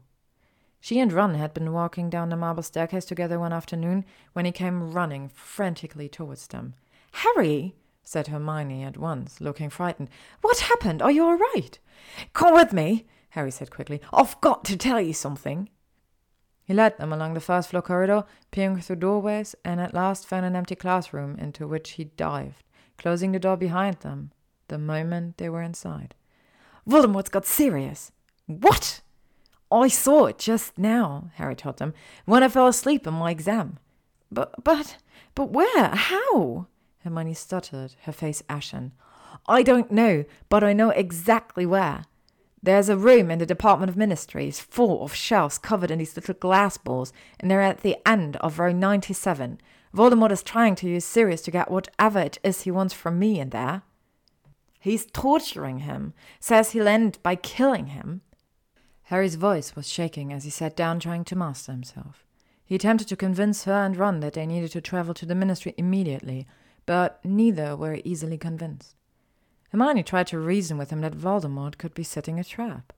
They eventually agreed to a compromise. Ginny and Luna would create a distraction whilst Ron distracted Umbridge so that Harry could try to speak with Sirius via fire call. Harry's face was in the grate for barely ten minutes before Hermione heard the door behind them slam open. It was Umbridge, and she was racing towards him, suddenly grabbing a handful of his hair and dragging him backwards. She bent his neck back as far as it would go, as though she were going to slit his throat. You think, she whispered, that after two Nifflers I was going to let one more foul, scavenging little creature enter my office without my knowledge? I had stealth sensoring spells placed all around my doorway, you foolish boy. Take their once. She barked at the two Inquisitorial Squad members present. Hermione felt herself being pulled into a familiar someone's arms.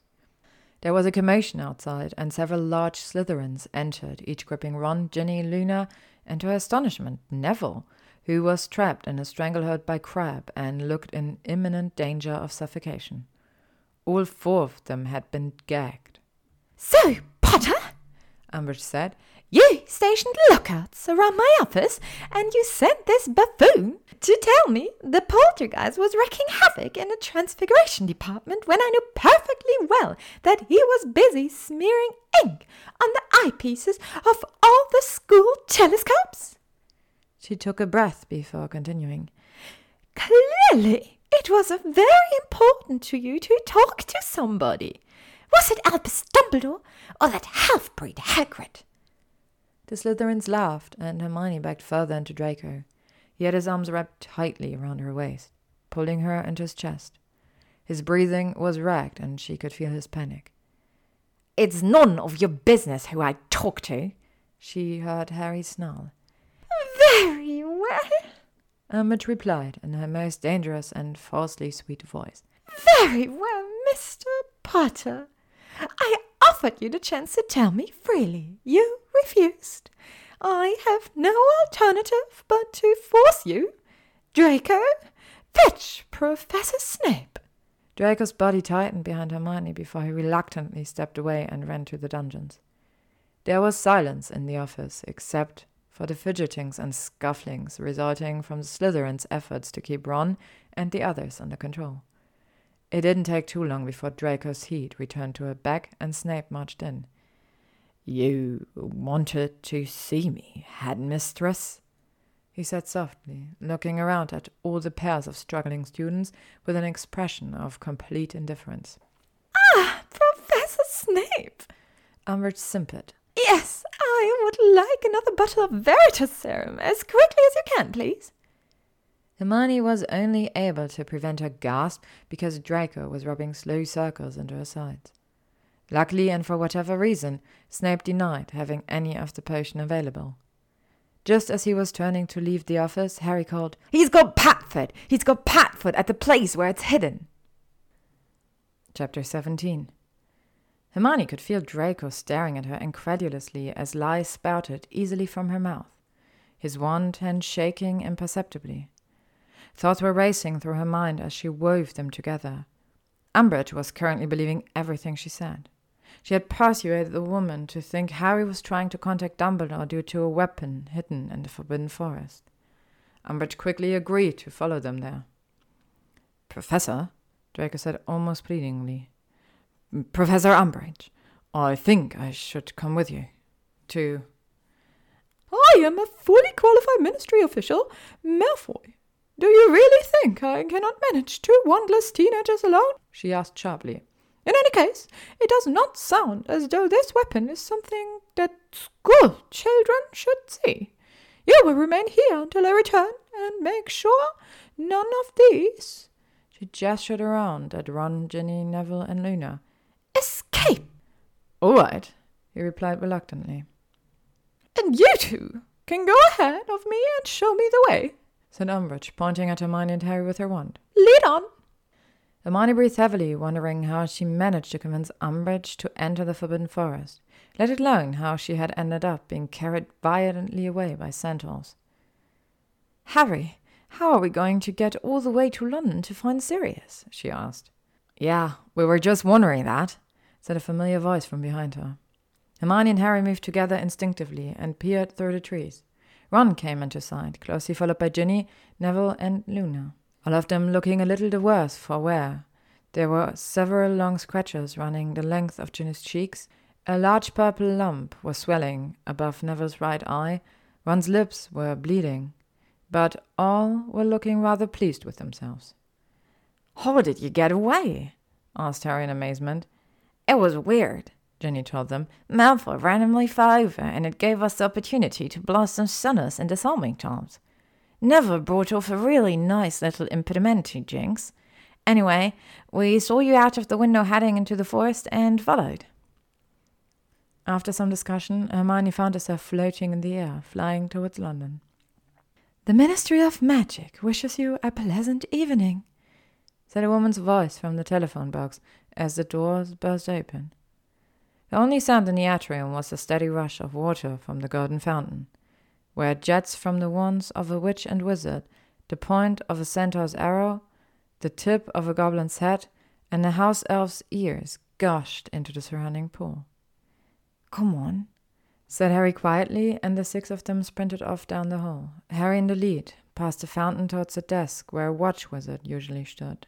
Having made it to the Department of Mysteries, the group stood in a large circular room. Everything was black, including the floor and ceiling. Identical, unmarked, handless black doors were set at intervals all around the walls, interspersed with branches of candles whose flames burned blue. Their cool, shimmering light reflected in the shining marble floor made it look as though there was dark water underfoot. They began going through the doors at random until eventually the group reached a place high as a church and full of nothing but towering shelves covered in small, dusty glass orbs. They glimmered dimly in the light issuing from more candle brackets set at intervals along the shelves. You said it was row 97, whispered Hermione. Yeah, breathed Harry, looking up at the end of the closest row. Beneath the branch of blue glowing candles protruding from it glimmered a silver figure, 53. We need to go right, I think, she replied, squinting to the next row. Yes, that's 54. The group continued until they reached a row projected in Harry's vision. It's got your name on it, said Ron.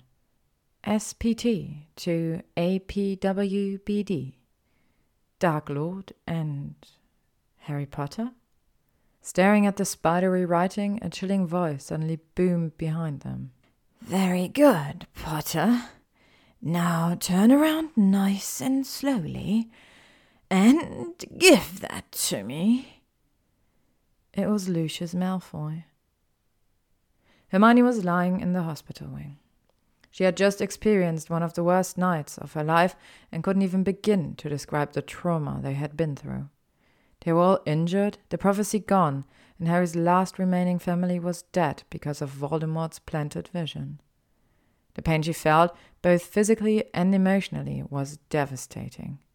She was floating in and out of consciousness, the pain beneath her sternum unbearable. Throughout the night, Madame Pomfrey had been dosing her with various potions, none of which fully eradicated the discomfort of the purple flamed hex directed towards her. It wasn't clear how long she had been hovering between the realms of reality when she heard uneven breathing coming from the side of her bed. She gingerly opened her heavy eyelids, pain lancing through her forehead as candlelight streamed in. Draco sat before her, head in his hands, fingers grating through platinum blonde hair. How did you know I was here? she asked, her voice hoarse. His face shot up towards her, and he moved involuntarily forwards. She could hear his knees crunch as they hit the floor. Granger, I have not stopped panicking since the second I created a diversion for the Weaslette and her cronies to escape. I watched you fly out of the fucking forbidden forest and knew the second you had arrived back. She moved her hands to grasp his, wincing slightly at the pain in her ribs. Who the fuck did this to you? he growled.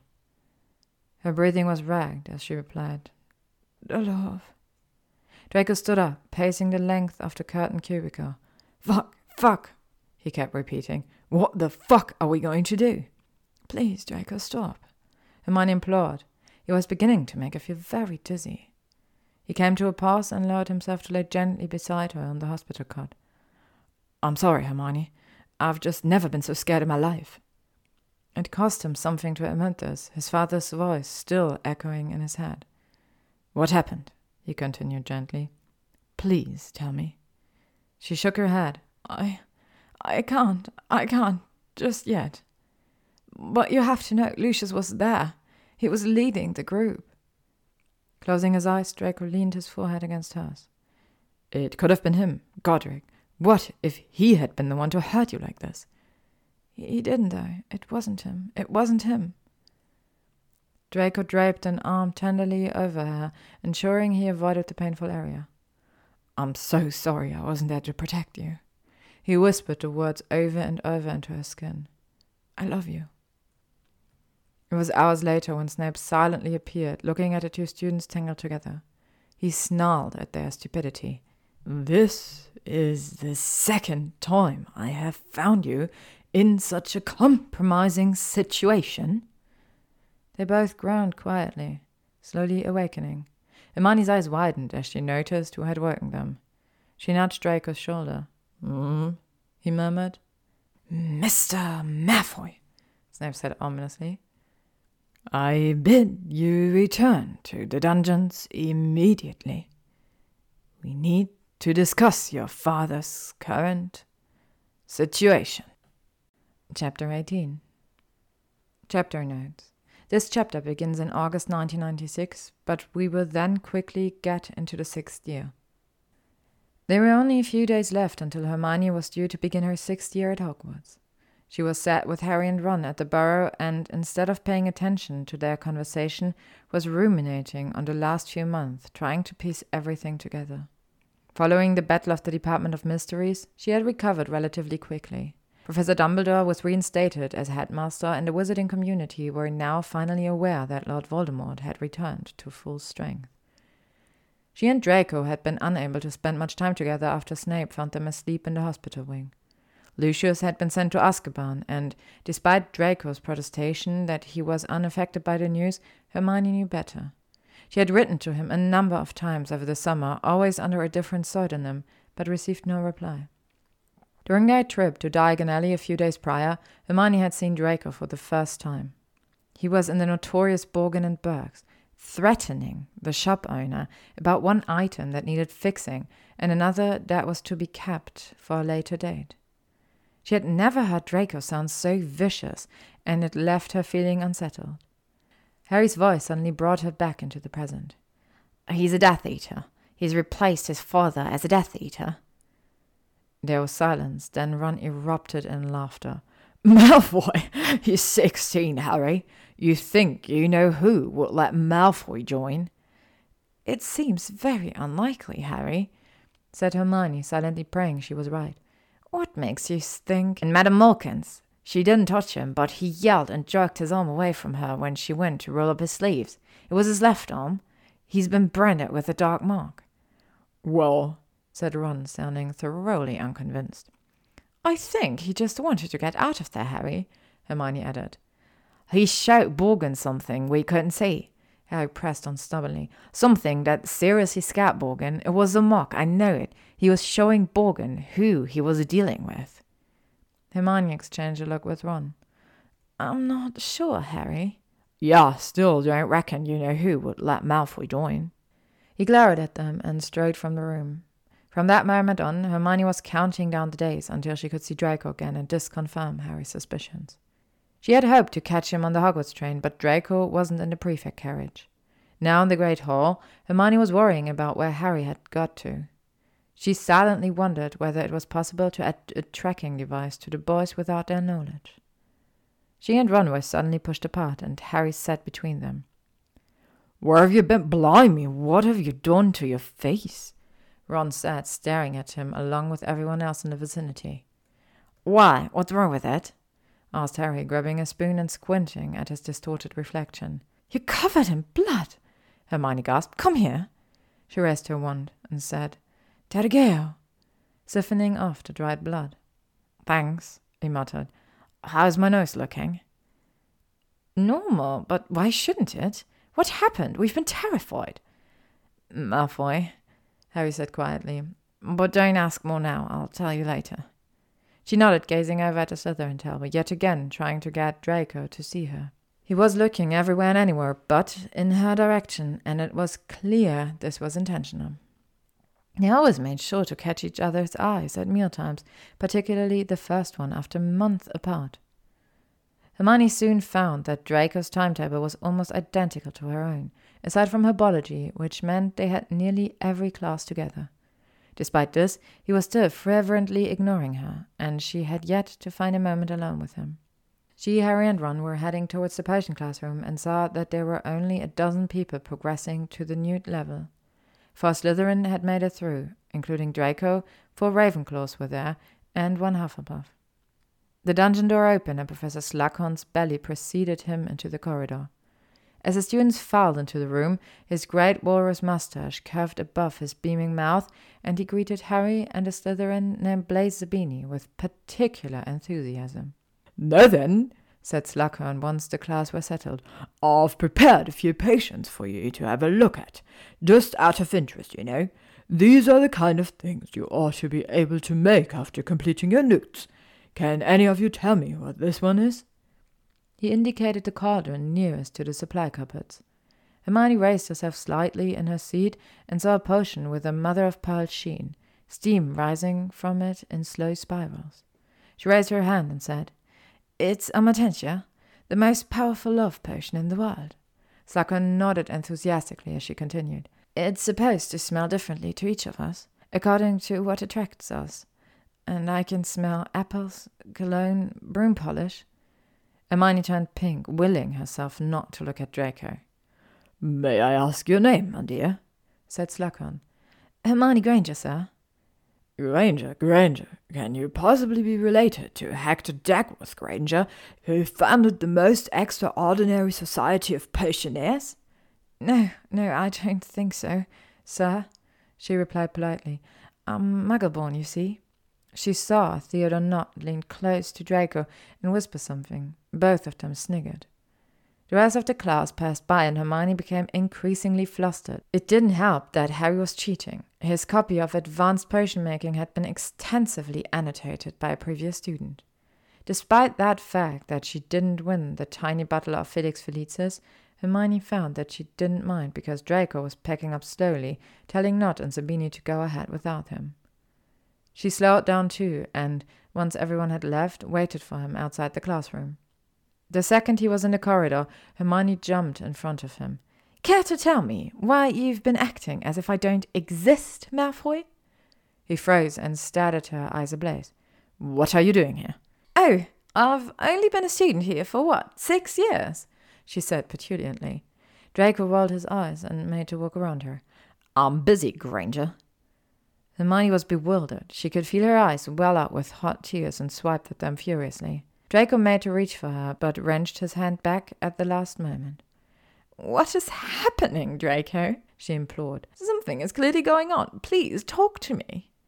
Her heart was pounding as she watched emotions she couldn't decipher flash across his features. He cursed and ran a hand tightly through his hair. Fine. The room of requirements this evening? Okay, yeah, I'll. Hermione stopped talking as she realized Draco had already walked away from her. Chapter 19 Draco's Point of View Hermione asked the room of requirement to provide a neutral space for their conversation, and it had delivered. She was set in the corner of a small room that held only a comfortable sofa atop a plush rug. As Draco walked in, Hermione noticed that he wasn't looking well. His skin was paler than usual, and there were deep shadows beneath his eyes. He didn't say anything as he lowered himself next to her. Hermione saw that he left some space between them and didn't reach for her like he usually would. So, you requested this meeting, he said brusquely. What do you want? She stared at him, slightly dazed. He wouldn't even look at her. Draco, what's wrong? I've got a lot going on at the moment, Granger. Something that requires you to ignore me and be downright rude, I see. Draco ran his fingers almost feverishly through his hair, and Hermione knew then that there was something horribly wrong. She prayed to whomever was listening that she could fix it. Moving towards the floor in front of him, she knelt between his legs and gently cupped his jaw in her hands, encouraging him to look at her. You're scaring me, she whispered. Please talk to me. His brows furrowed, and he turned away, considering her words. Eventually, Draco shifted off the sofa and sunk to the rug beside her. Curling around her body, he held on tightly, as though trying to stay afloat. I'm so fucking selfish, he mumbled. Why? What's happened? Every moment we spend together puts you in danger. I've been trying to distance myself, and I can't even do that properly. I can't stay away from you.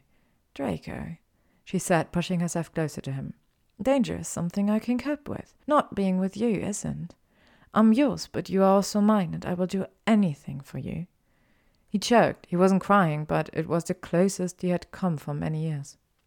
He decided to tell her everything. Maybe that would push her away, and maybe it won't. The selfish part of him added. When I got home, Aunt Bellatrix was there. She's even worse than the stories I've heard. It was almost amusing for a few weeks, just watching her prance around and rave about the Dark Lord. But everything changed after she heard from him personally. He. he wanted me. His mind started drifting back over the past few months. The initiation ceremony had taken place barely five weeks after his sixteenth birthday. Draco knew that his mother was devastated, but there was nothing that could be done, and so he made no attempt to disobey. The Dark Lord had made it abundantly clear what would happen if he did. He had been summoned to the ornate drawing room of Malfoy Manor late one evening. Death Eaters filed in behind him, standing silently against the walls. There was a fire blazing in the marble hearth, despite the lingering summer heat. So before him was Lord Voldemort, his chalk white skin a glistening frame around slit nostrils and red eyes. Draco's mother and aunt sat to the right of the room. Narcissa's hands were clenched tightly together, whilst Bellatrix had a furious smirk plastered across her face. Your arm, Draco, the Dark Lord commanded. Cold beads of sweat dripped down his forehead as he rolled up his left sleeve and presented his arm. Voldemort's mouth contorted into a vulgar imitation of a smile. Every occupant in the room knew the evening was a farce, a method of shaming the Malfoy family, and a punishment for Lucius' transgressions. Before Draco had a moment to think, the Dark Lord's wand was pressed firmly against his bare skin. Pain like he had never experienced lanced through his arm. Black flames tore through tissue and muscles before delving deeper and scraping along bone, like fingers down a chalkboard. He screamed, and Lord Voldemort laughed. It could have been minutes or hours later when the wand was finally removed and Draco fell to his knees, pressing his forehead to the cold floor he retched. When he thought the worst was over, he looked up. Thank you, my lord. You are more than welcome, son of Lucius, Voldemort cried, lifting his arms in a magnanimous gesture. And I have a second gift for you, another way for you to prove your devotion. Please, do you stand? On trembling legs, Draco stood, and he was told of the impossible task he must fulfill to kill Albus Dumbledore. What say you, Draco? said Voldemort quietly. Are you not grateful for the chance to redeem the Malfoy name? He swallowed. Yes, my lord, I am honored to have been given this opportunity. Bellatrix cackled from across the room, her black eyes glittering with mirth. He will not let you down, my lord. The days that followed passed in a blur of pain and potions. His mother was beside him as often as she could be, holding cold flannels over his fevered brow and gently massaging his arm. He was in and out of consciousness, wading through dark nightmares interspersed with dreams of Hermione.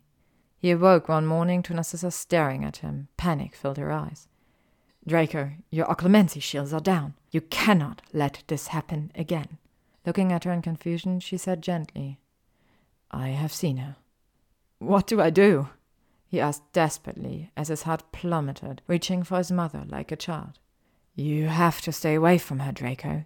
You have to build your walls back up and put her in a box far, far away.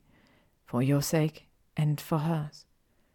And so he did. He spent the remainder of the holidays focused on two terrible tasks concealing Hermione from any Legilimens who might wish her harm, and planning the death of his headmaster. Draco stopped and finally looked at Hermione. Silent tears were rolling down her face. I'm sorry, he whispered. She stared at him. You're sorry? Yes, I. You're sorry? She said again shrilly.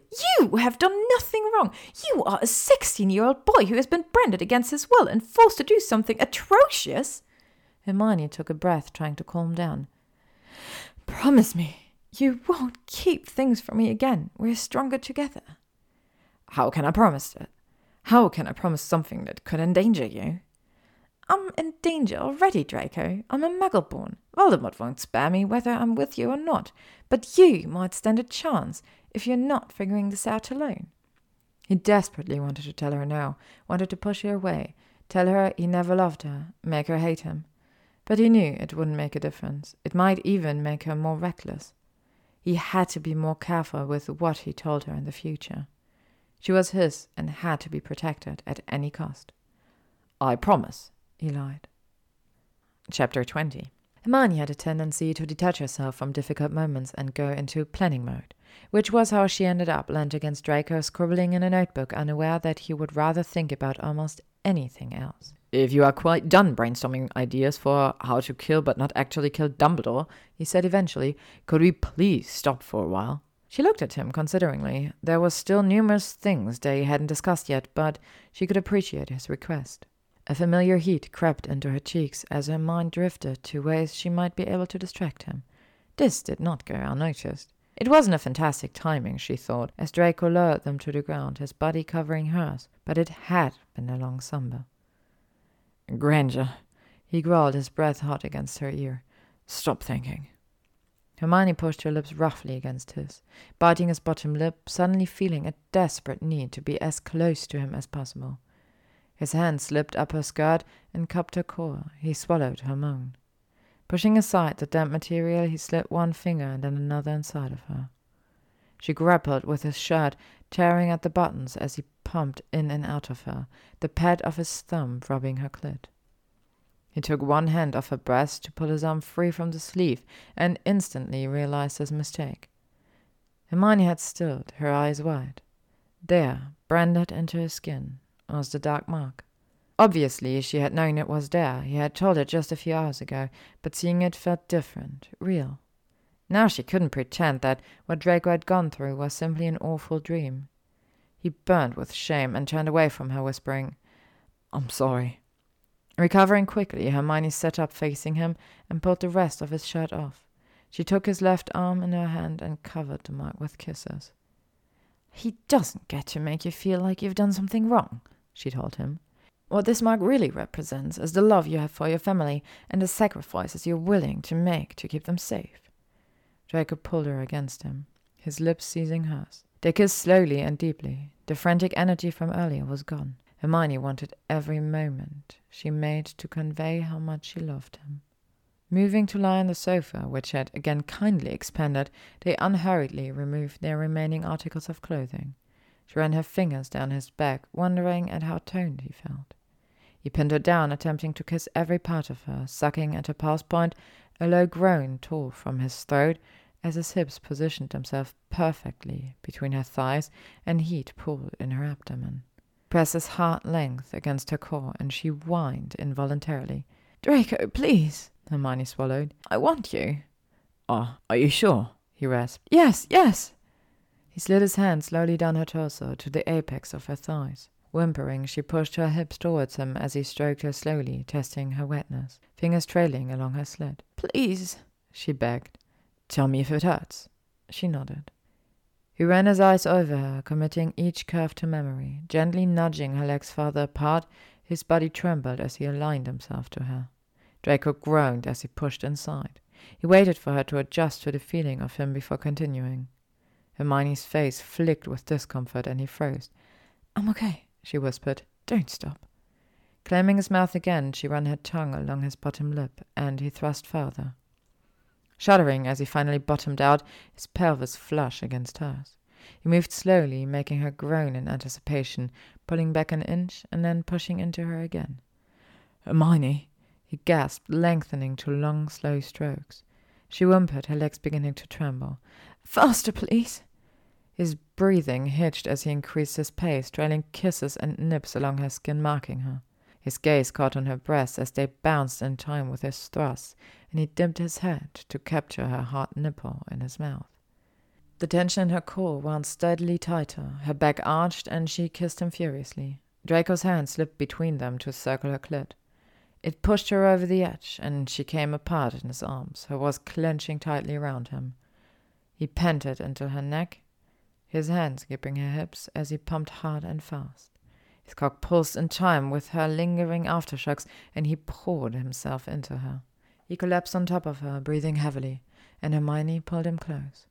I love you. They lay pressed together for a long time, basking in the afterglow of the experience they had shared. Cocooned in this way, it was easy to forget the world around them. Halfway through October came Hermione, Harry, and Ron's first trip of the term to Hogsmeade. It had, however, been a fairly dismal afternoon as they battled their way through sleet and bitterly cold winds to arrive at boarded up shops and an overcrowded Three Broomsticks. On their way back to the castle, it had only gotten worse. Katie Bell and her friend Leanne were arguing about something Katie was holding in her hands. They fought over the package which led to the Gryffindor chaser rising into the air, her arms outstretched, as though she were about to fly. Her hair was whipped around by the fierce wind, and she let out a terrible scream. Harry had gone for help and ran back with Hagrid, who lifted Katie into his arm and rushed towards the school. Hermione crouched down. An ornate opal necklace was visible, poking out of the brown paper packaging. I've seen that before, said Harry, staring at the thing. It was in a case at Borgin and Burke's four years ago. Malfoy knows about it. This is what he was buying that day when we followed him. He remembered it and went back for it. A cold shiver passed through Hermione as she, yet again, prayed Harry was wrong. Chapter 21 Draco's Point of View Draco sat by the lake with his head in his hands. It was freezing cold, and he was chilled to the bone. Katie Bell had been transferred to St. Mungo's, and although she was still alive, he had come incredibly close to killing her. That hadn't been part of the plan. Theo had sought him out only a few days into term, realizing that something was wrong. Lucius had repeatedly told Draco how weak he was, and he supposed it must be true, because he had told Theo everything, and hated himself for it. They had come up with the cursed necklace plan together, fully aware of how flawed it was, but Draco knew he needed to prove to the Dark Lord that he had begun attempting his task. Theo had practiced the Imperius curse on Draco over and over again until he could cast it perfectly. It was easy enough then for Theo to go into Hogsmeade as usual and cast the unforgivable upon Madame Rosmerta, whilst Draco stayed in the castle for detention. They weren't sure whether the landlady would be able to Imperius someone else, but it had worked, and Katie Bell left the three broomsticks with the necklace. Draco received an owl a few days later. The Dark Lord had expected better. His mother was punished for his indiscretion. When he had visited Borgin and Burke's before the start of term, Draco hoped that fixing the twin vanishing cabinets would be a backup plan, but it was becoming clearer that he would have to start work on the one in the room of the hidden things immediately. It had been a challenge figuring out how he could spend hours at a time in the room without being noticed, particularly by Hermione. However, by stealing some polyjuice potion from Slughorn, he had been able to set Crabbe and Goyle up as lookouts. Every step Draco took towards completing the task he'd been assigned, another wave of darkness washed over his insides. It was taking its toll on him. He felt anger and rage like he hadn't experienced in a long time. Wanted to scream about how unfair it all was, but he couldn't, and he didn't. Hermione was the only thing keeping him afloat. When all he felt was pain and fear, he would lose himself in memories of her. He had relived their first time more often than he would ever admit. Draco never imagined he would be capable of loving someone so deeply, despite wondering how much time they would have left together. Christmas was approaching fast, snow swirling against the icy windows once more. Hagrid had already single-handedly delivered the usual twelve Christmas trees for the Great Hall. Garlands of holly and tinsel had been twisted around the banister of the stairs. Everlasting candles glowed from inside the helmets of suits of armor, and great bunches of mistletoe had been hung at intervals along the corridors. Hermione had become increasingly concerned about Draco. He sat alone at a Slytherin table most days, tired and pale, staring at his food rather than eating it. The boy who could usually be relied upon for some sort of dramatic entertainment or sarcastic comment had disappeared. The spark in him had been extinguished, and she longed for it back. They had been meeting infrequently, as he was usually busy with his task. Despite promising to keep her involved, Draco wouldn't give any details about what he was actually doing. She hadn't spoken to him about the cursed necklace for fear of breaking him further than he already was, but it scared her that it appeared he really was trying to accomplish Voldemort's ultimate goal. Loud singing broke Hermione's reverie as she remembered where she was Slughorn's Christmas party. His office was much larger than the usual teacher's study. The ceiling and walls had been draped with emerald, crimson, and gold hangings, so that it looked as though they were all inside a vast tent. The room was crowded and stuffy and bathed in red lights cast by an ornate golden lamp dangling from the center of the ceiling in which real fairies were fluttering, each a brilliant speck of light. She leaned against the wall, observing the other guests. Slughorn was wearing a tasseled velvet hat to match his smoking jacket and paraded Harry around the room like a show pony. Suddenly, noticing Cormac McLaggen making his way towards her, licking his lips every now and then, Hermione shuddered and made to hide in the crowd. Harry, there you are. Thank goodness. Are you okay? he asked. She linked her arm with his and pulled him in the direction of the drinks table. Fine now, you're here. Picking up two goblets of mead, they turned to survey their room. Harry nudged her and said, Look who it is. Draco was being dragged by the ear towards them by Argus Filch. Professor Slughorn? Wheezed Filch, his jaws a quiver and the maniacal light of mischief detection in his bulging eyes. I discovered this boy lurking in an upstairs corridor. He claims to have been invited to your party and to have been delayed in setting out. Did you issue him with an invitation? Pulling himself free of Filch's grip, Draco looked furious. All right, I wasn't invited, he said angrily. I was trying to gate crash. Happy? Filch continued babbling with glee until Slughorn cut him off, waving a hand. It is quite all right, Argus. It's Christmas, and it's not a crime to want to come to a party. Just as once we forget any punishment. You may stay, Draco. His face had a greyish tinge to it, and Hermione took a step towards him. It was only when he shook his head imperceptibly that she remembered herself. I like to work with you, Draco, said Snape suddenly. Oh no, Severus, Slughorn cried. Don't be too hard on the boy. I am his head of house, Snape replied courtly. Follow me, Draco. They left, Snape leading the way. Harry stood frozen to the spot for a moment before hurrying off into the crowd. Hermione tried to follow, but he must have pulled his invisibility cloak out, as he was nowhere to be found. Chapter 22 She hadn't spent much time setting up the room of requirement to meet Draco that evening. All Hermione wanted was to get some explanation from him before they had to leave the castle for the holidays. What were you doing roaming the corridors the other evening? I know for a fact you didn't actually want to gate crash Slughorn's party. I was working on a task. You know, I'm not going to tell you more than that. Draco, she pleaded, you promised to keep me involved. He clutched her shoulders and, looking into her bright eyes, willed her to understand. You already know too much. The less you know, the better. Draco sighed and pulled her into a tight hug. And when things go wrong, you won't have to feel the guilt. Hermione knew he was talking about Katie Bell. Do you want to? No, I don't. It took everything she had not to push him farther. She wasn't sure if it was doing more harm than good by her avoiding the subject, but she just couldn't look into his gaunt face and ask more questions. Harry overheard your conversation with Snape she told him. Fucking Potter, always sticking his nose in where it isn't wanted. Hermione glowered but continued. He said that Snape wants to help you, Draco, that he made the unbreakable vow with your mother. Why on earth are you not taking advantage of that? He rubbed his eyes tiredly. I don't trust him. Fine, you don't trust him, Bud. She paused. I know you shot me down on this before, but I still think going to Dumbledore might be our best option. No, no, Granger, don't you get it? I can't risk my parents' lives, my mother's life, on the whims of a teacher. Draco, she swallowed, gazing into his eyes. She loved him so much. You're not really planning on actually killing him, are, are you? There was a beat of silence. No, no, of course not. And what could she say to that? Tucked beneath his arm, she sighed. I wish we never had to leave this room. Draco tightened his grip on her. I know, and the amount of times I've thought about kidnapping you and running away to some remote island is getting silly. She smiled weakly and tried to relax her permanently tensed muscles.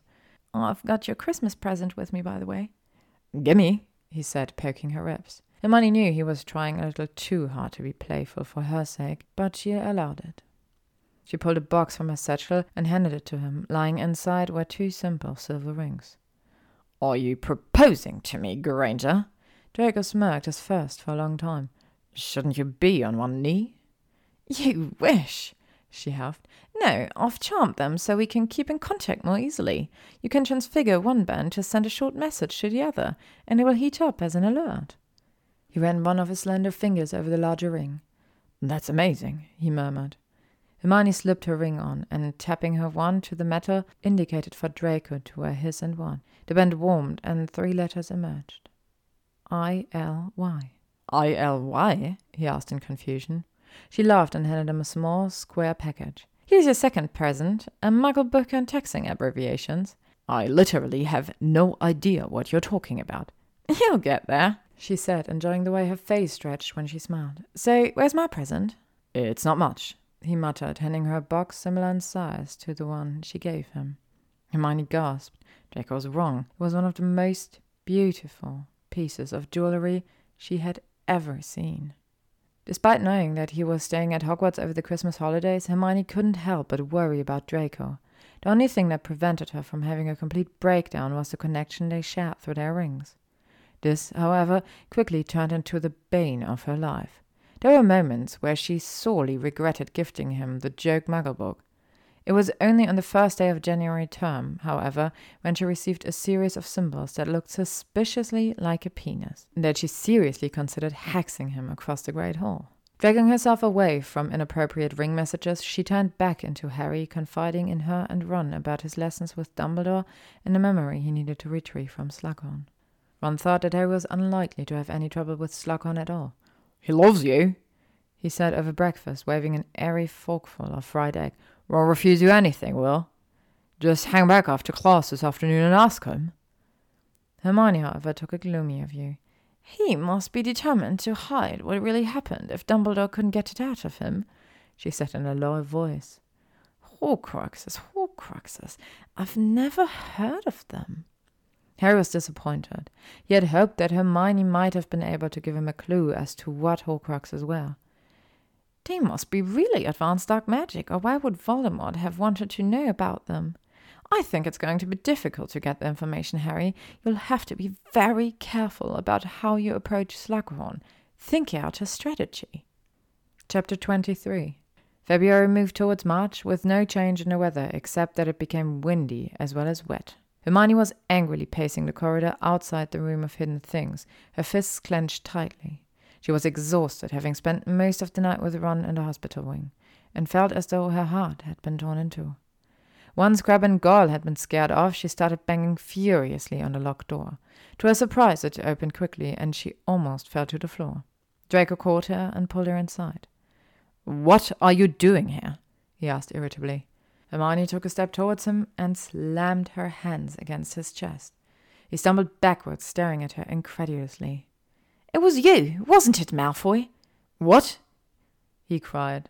She took another step forward, and he held up his hands in surrender. What are you talking about? I'm talking about the poisoned mead. Draco blanched. Panic flashed through his eyes. How how do you know about that? Her voice was cold as she replied, You are the reason that Ron is in the hospital wing right now. He almost died. He reached out to touch her, but she stopped him. Don't. Hermione, I'm so sorry. I didn't know. No, but you knew someone was going to drink it. That was the whole point, I imagine. He hung his head, unsure of what to tell her. She continued, I didn't say anything about Katie Bell because you already looked so broken, and I thought it must have been an accident. You couldn't really have meant to hurt her or anyone else. Clearly, I was mistaken. Draco could feel his anger rising. The barely contained rage was itching to be let loose. Why can't you understand that I don't have a choice? We could have gone to Dumbledore Snape, even. Surely that would have been better than these ill conceived plans. They could have hidden you and your parents, protected you, kept you all away from this. He clenched his jaw. I've told you before, I don't trust him. Nor me, it seems, Hermione said quietly. Please, let me help you. Maybe we can come up with something else. There were at least a hundred thoughts running through his head, fighting to be the one spoken aloud. He wanted to hold her and say, Yes, okay, yes, I need you. I can't do this without you. It's going to be hard, but maybe there's another way. Instead, all he said was, No. The silence that followed was deafening. This is too much. I can't do this right now. Hermione whispered finally, tears rolling freely down her cheeks. I know, I know how hard your life is at the moment, Draco.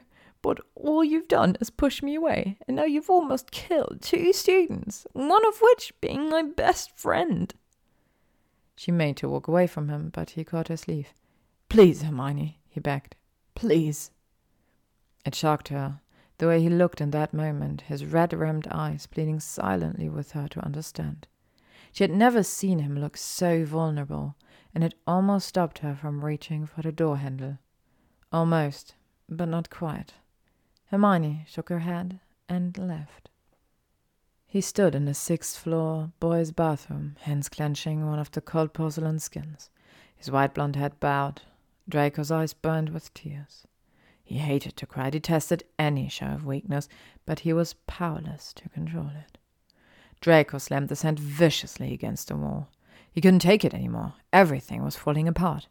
He was a useless waste of space who wasn't even able to get two items delivered to the right person, let alone fix a fucking cabinet. And the one person he thought was on his side couldn't stand him.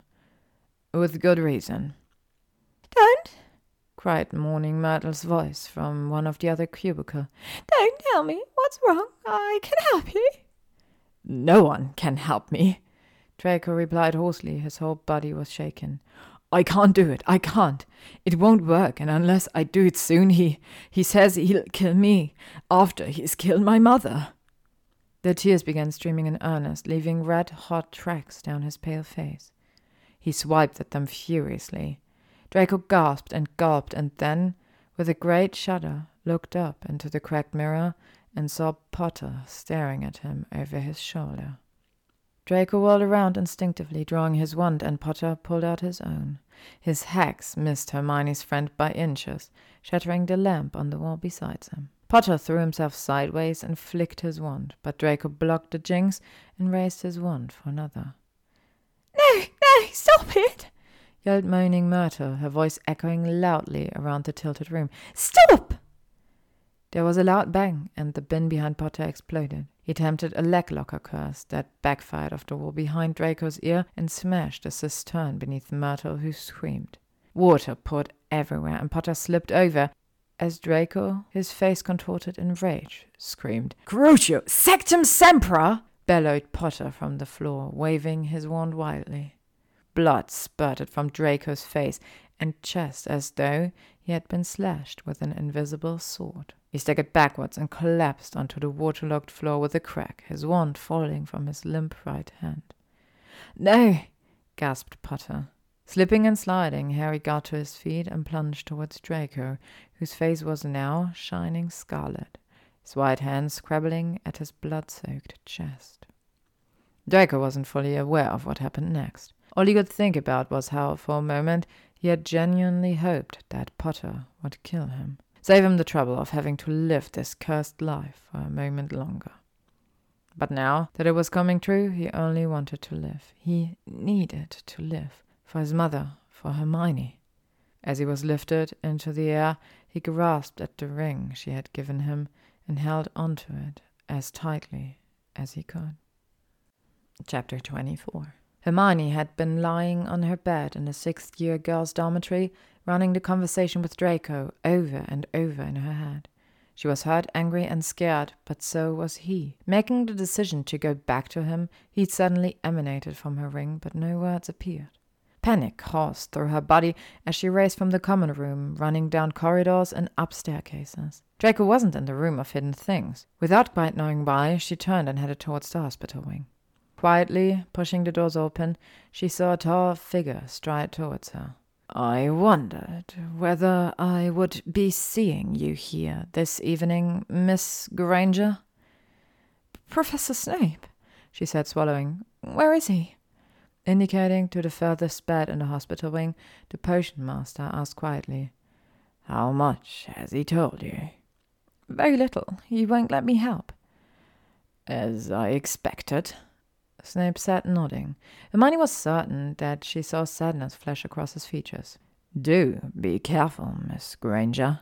We cannot have a repeat of the last time I found the two of you in here. Ducking her head, she walked quickly over to the bed Draco was currently occupying. Muffliato, she whispered, aware that one was sleeping just a few beds down. Hermione ran her fingers carefully across his forehead, brushing his fine hair back into place. She could see that his injuries were extensive. There was a strong smell of dittany in the air, and bandages covered his torso and arms. Draco, Draco. She repeated his name over and over like a prayer. I'm so sorry. I was coming back for you. I shouldn't have left. A small sob left her mouth. You needed me, and I left. He trembled, and his eyes shut open. What? Where? He reached out, then winced in pain. Hey, it's it's just me. Don't move too much. Hermione summoned a nearby chair and pulled it close to the side of the bed. What happened, Draco? Knowing the painful position it would put her in, he shook his head. They could talk about it later. Soon. I'll tell you, he croaked. I'm sorry for pushing you out for everything. I'm just so scared. I'm so fucking scared all the time. Will you tell me what you're doing? she asked hesitantly. His eyes fluttered shut, and for a moment she wondered whether he had fallen asleep. I'm trying to mend something for the, the for him. Why? What is it? It's just a cabinet, and I don't know why. He said one truth for one lie. Hermione nodded slowly, deciding not to push him farther. He leaned his forehead against hers, wishing the pain wasn't stopping him from wrapping his arms around her. You're everything to me, Hermione. I don't exist without you. You'll never have to. We're always going to have each other, Draco. Thanks to Snape's countercurse, he recovered relatively quickly. It was only a few days before he was able to leave the hospital wing. When Hermione found out it was Harry who had cursed Draco with the unknown Sectum Sempra spell, she was beyond furious. It was a particular challenge trying to suppress this to an acceptable level of annoyance in front of her Gryffindor friends. Although Draco's schedule in the room of requirement had recently intensified, he was happy to help relieve her frustrations. It was a few weeks later when Hermione's ring warmed her finger and she saw a message flash up. Library, 6 p.m. After dinner that evening, she went directly to their quiet corner of the library. Draco was murmuring incantations under his breath and smiled proudly when he saw her. Protective enchantments, he explained, so no one will stumble upon us. Very clever, she laughed. Why are we here rather than in the room of requirement? His wand hand faltered almost imperceptibly. Oh, I just needed a change of scene. She nodded and glanced around the space in surprise. He had been impossibly sweet. There was a large picnic blanket placed in the middle of the book lined corridor, and fairy lights scattered amongst the shelves. With another flick of his wand, Draco summoned a variety of food from the school kitchens. Don't worry, he said. I offered compensation to all house elves involved. Hermione laughed. I love you. His smile widened, and her heart leapt at the sight. They sat together, ate the perfectly prepared food, and talked about normal things. It felt freeing. All the topics of death and disaster were forbidden topics of conversation. When they had finished the meal, he tilted her chin to his and claimed her mouth, his tongue sliding agonizingly slowly against hers. Draco maneuvered them until he pinned her to the floor, his chest pressing into hers, and their kisses became increasingly desperate. Nipping and licking down her neck, he slipped a hand under her shirt, inhaling sharply when he realized she wasn't wearing a bra. Rolling her breasts beneath his large hand, she arched back in pleasure. He interspersed massaging them with gently flicking her pebbled nipples. Draco sucked her collarbone, leaving marks along her skin. Hermione's breathing faltered as she ground her hips against his, the friction from the remaining clothes making his erection almost painful. She reached down to grasp his hard length as he pushed his trousers off. Their kiss became rougher and more desperate as she stroked him slowly. A guttural groan tore from Draco's chest. She pumped him in her fist and tightened her grip, brushing her thumb over the head of his cock. Hermione! He breathed, his head falling against her chest. As he continued, he pushed his hand under her skirt and into her knickers, cupping the heat between her thighs. He slid a finger between her slick folds, and she trembled as his thumb rubbed her clit in light circles. Draco watched her closely as he added a second finger and pushed them deep inside of her. She let out a cry of pleasure, her body tingling with warmth as he curled them against her front walls. Oh my god, Draco! she moaned. They both watched their hands, one pumping up and down, the other in and out. Hermione murmured, Can I, can I try something? He nodded, swallowing as she moved down his body, leaving a trail of hot kisses on his skin, and reached his aching cock. You almost forgot how to breathe as she brushed her tongue over the sensitive tip before taking him slowly into her mouth. Fuck! She moved gradually up and down, her tongue curling along the silken length. She looked up at him, eyes wide, and lowered herself until he brushed the back of her throat. He saw body stiffened and arousal drip down her thigh, knowing she was causing his reaction. I need to be inside you.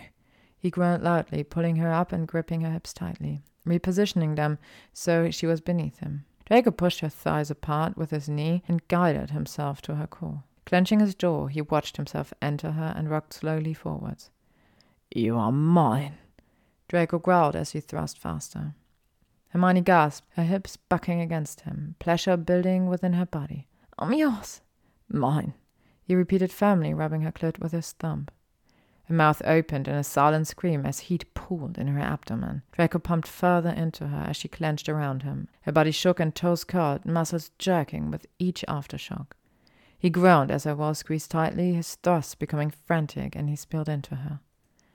Trembling in the aftermath of his release, Draco collapsed onto Hermione's chest and held her close.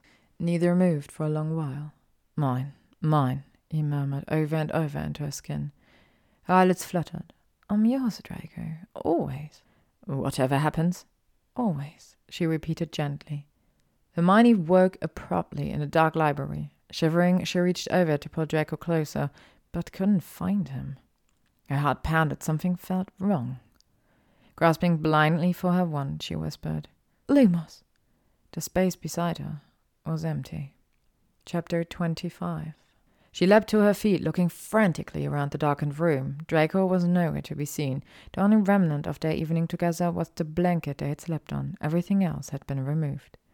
On shaky legs, Hermione ran to the doors of the library. She could hear shouting out in the hallway. Hermione! Ron screamed. Hermione! She raced towards him, and he grabbed hold of her shoulders. Where have you been? Thank Godric you're safe. Safe? She choked. What are you talking about? Ron shook his head. Not here, he said. Come with me. As they entered the hospital wing, Ron caught her hand with his and gave a weak smile. Hermione had to hold back a gasp as she nodded in the direction of one of the beds. Bill lay propped up on pillows, and she could see a deep red gash sliced across his face. Before she could move towards him, she was enveloped in a crushing hug. Ginny held on to her tightly. I've been so worried about you, she cried. I'm really sorry, Gin. I, I didn't know, Hermione mumbled. What's happened? Ginny stepped back and looked at the group that had formed around them. The entire Weasley family were present, as well as Lupin, Tonks, and Harry. That's what we were just about to discuss, Harry said, giving her shoulder a reassuring squeeze. There were suddenly so many voices talking at once. Hermione struggled to piece all of the information together. From what she could gather, Draco had left her in the library to allow Death Eater's entry into the castle through the cabinet he had been attempting to fix, the one in the room of requirements. A battle had ensued once the Order and the DA had been alerted to intruders. This gave Draco the opportunity to slip away and complete his task. Eventually, Harry's voice was the only one remaining.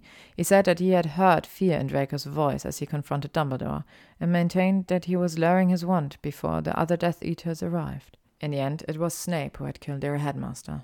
Silence fell and Hermione's breath became shallow, like short, panting gasps. Her vision blurred and her fingers tingled. She felt as though her heart might burst from her chest as she sank slowly to the floor. All lessons were suspended, all examinations postponed. Some students were hurried away from Hogwarts by their parents over the next couple of days. Others refused point blank to leave without attending their headmaster's funeral. Hermione, Harry, Ron, and Ginny were spending all of their time in each other's company. The beautiful weather seemed to mock them. Hermione could imagine how it would have been if Dumbledore had not died, if Draco hadn't abandoned her, and they had this time together at the very end of the year. The feeling of betrayal was one of the hardest to endure. It caused physical pain, as though her heart really had been broken in two. Hermione replayed their last night together over and over in her mind, desperately seeking understanding, an explanation for why he had left her alone to enact Voldemort's wishes. She ruminated constantly about the unknown. What could she have done differently? Were there questions that should have been asked? Conversations that should have been pushed. What if she had done what Draco asked her not to and confided in Dumbledore? Could she have prevented everything that had occurred? Guilt hung heavy in her stomach. Amongst the emotional upheaval, Hermione was also scared for Draco. Whilst the task was fulfilled, he was not the one to commit the unforgivable act. She could only assume that Snape had taken him back to the manor. Would he be punished or celebrated? In an attempt to escape the pain, Hermione threw herself into researching the Horcrux that Harry and Dumbledore had retrieved from the cave. As hard as she tried, and as many hours as she filled, she couldn't figure out what R.A.B. might stand for. It was a beautiful funeral. Hundreds of mourners arrived to pay their respects and honor the late Albus Dumbledore. Hermione's tears had flowed readily until her eyes burned, and she wasn't sure who or what she was crying for anymore. When she, Harry, and Ron finally had a moment alone, they were standing in the grounds looking up at the castle. I can't bear the idea that we might never come back, she said softly. How can Hogwarts close? Maybe it won't, Ron mused. We're not in any more danger here than we are at home, are we? Everywhere's the same now. I'll even say Hogwarts is safer. Uh, there are more wizards inside to defend the place. What do you reckon, Harry? I'm not coming back, even if it does reopen. Ron gaped at him, but Hermione smiled sadly. I knew you were going to say that, but then what will you do? I'm going back to the Dursleys once more because Dumbledore wanted me to, Harry replied. It'll be a short visit, and then I'll be gone for good. But where will you go if you don't come back to school? Then I've got to track down the rest of the Horcruxes, haven't I? That's why he told me about them. If Dumbledore was right, and I'm sure he was, there are still four of them out there. I've got to find them and destroy them, and then I've got to go after the seventh bit of Voldemort's soul, the bit that's still in his body. And I'm the one who's going to kill him. There was a long silence. The crowd had almost fully dispersed. It was Ron who spoke first. We'll be there, Harry. What? At your aunt and uncle's house, and then we'll go with you, wherever you're going. No. You said to us once before, Hermione said quietly, linking hands with them both that there was a time to turn back if we wanted to. We've had time, haven't we? We're with you, whatever happens. Ron added. The end. Thank you for listening to This Feeling by LeilahMoon, read by LMX Mabella. If you would like to stay up to date on upcoming chapters and stories, you can follow me on YouTube, Spotify, AO3, Instagram, or Tumblr.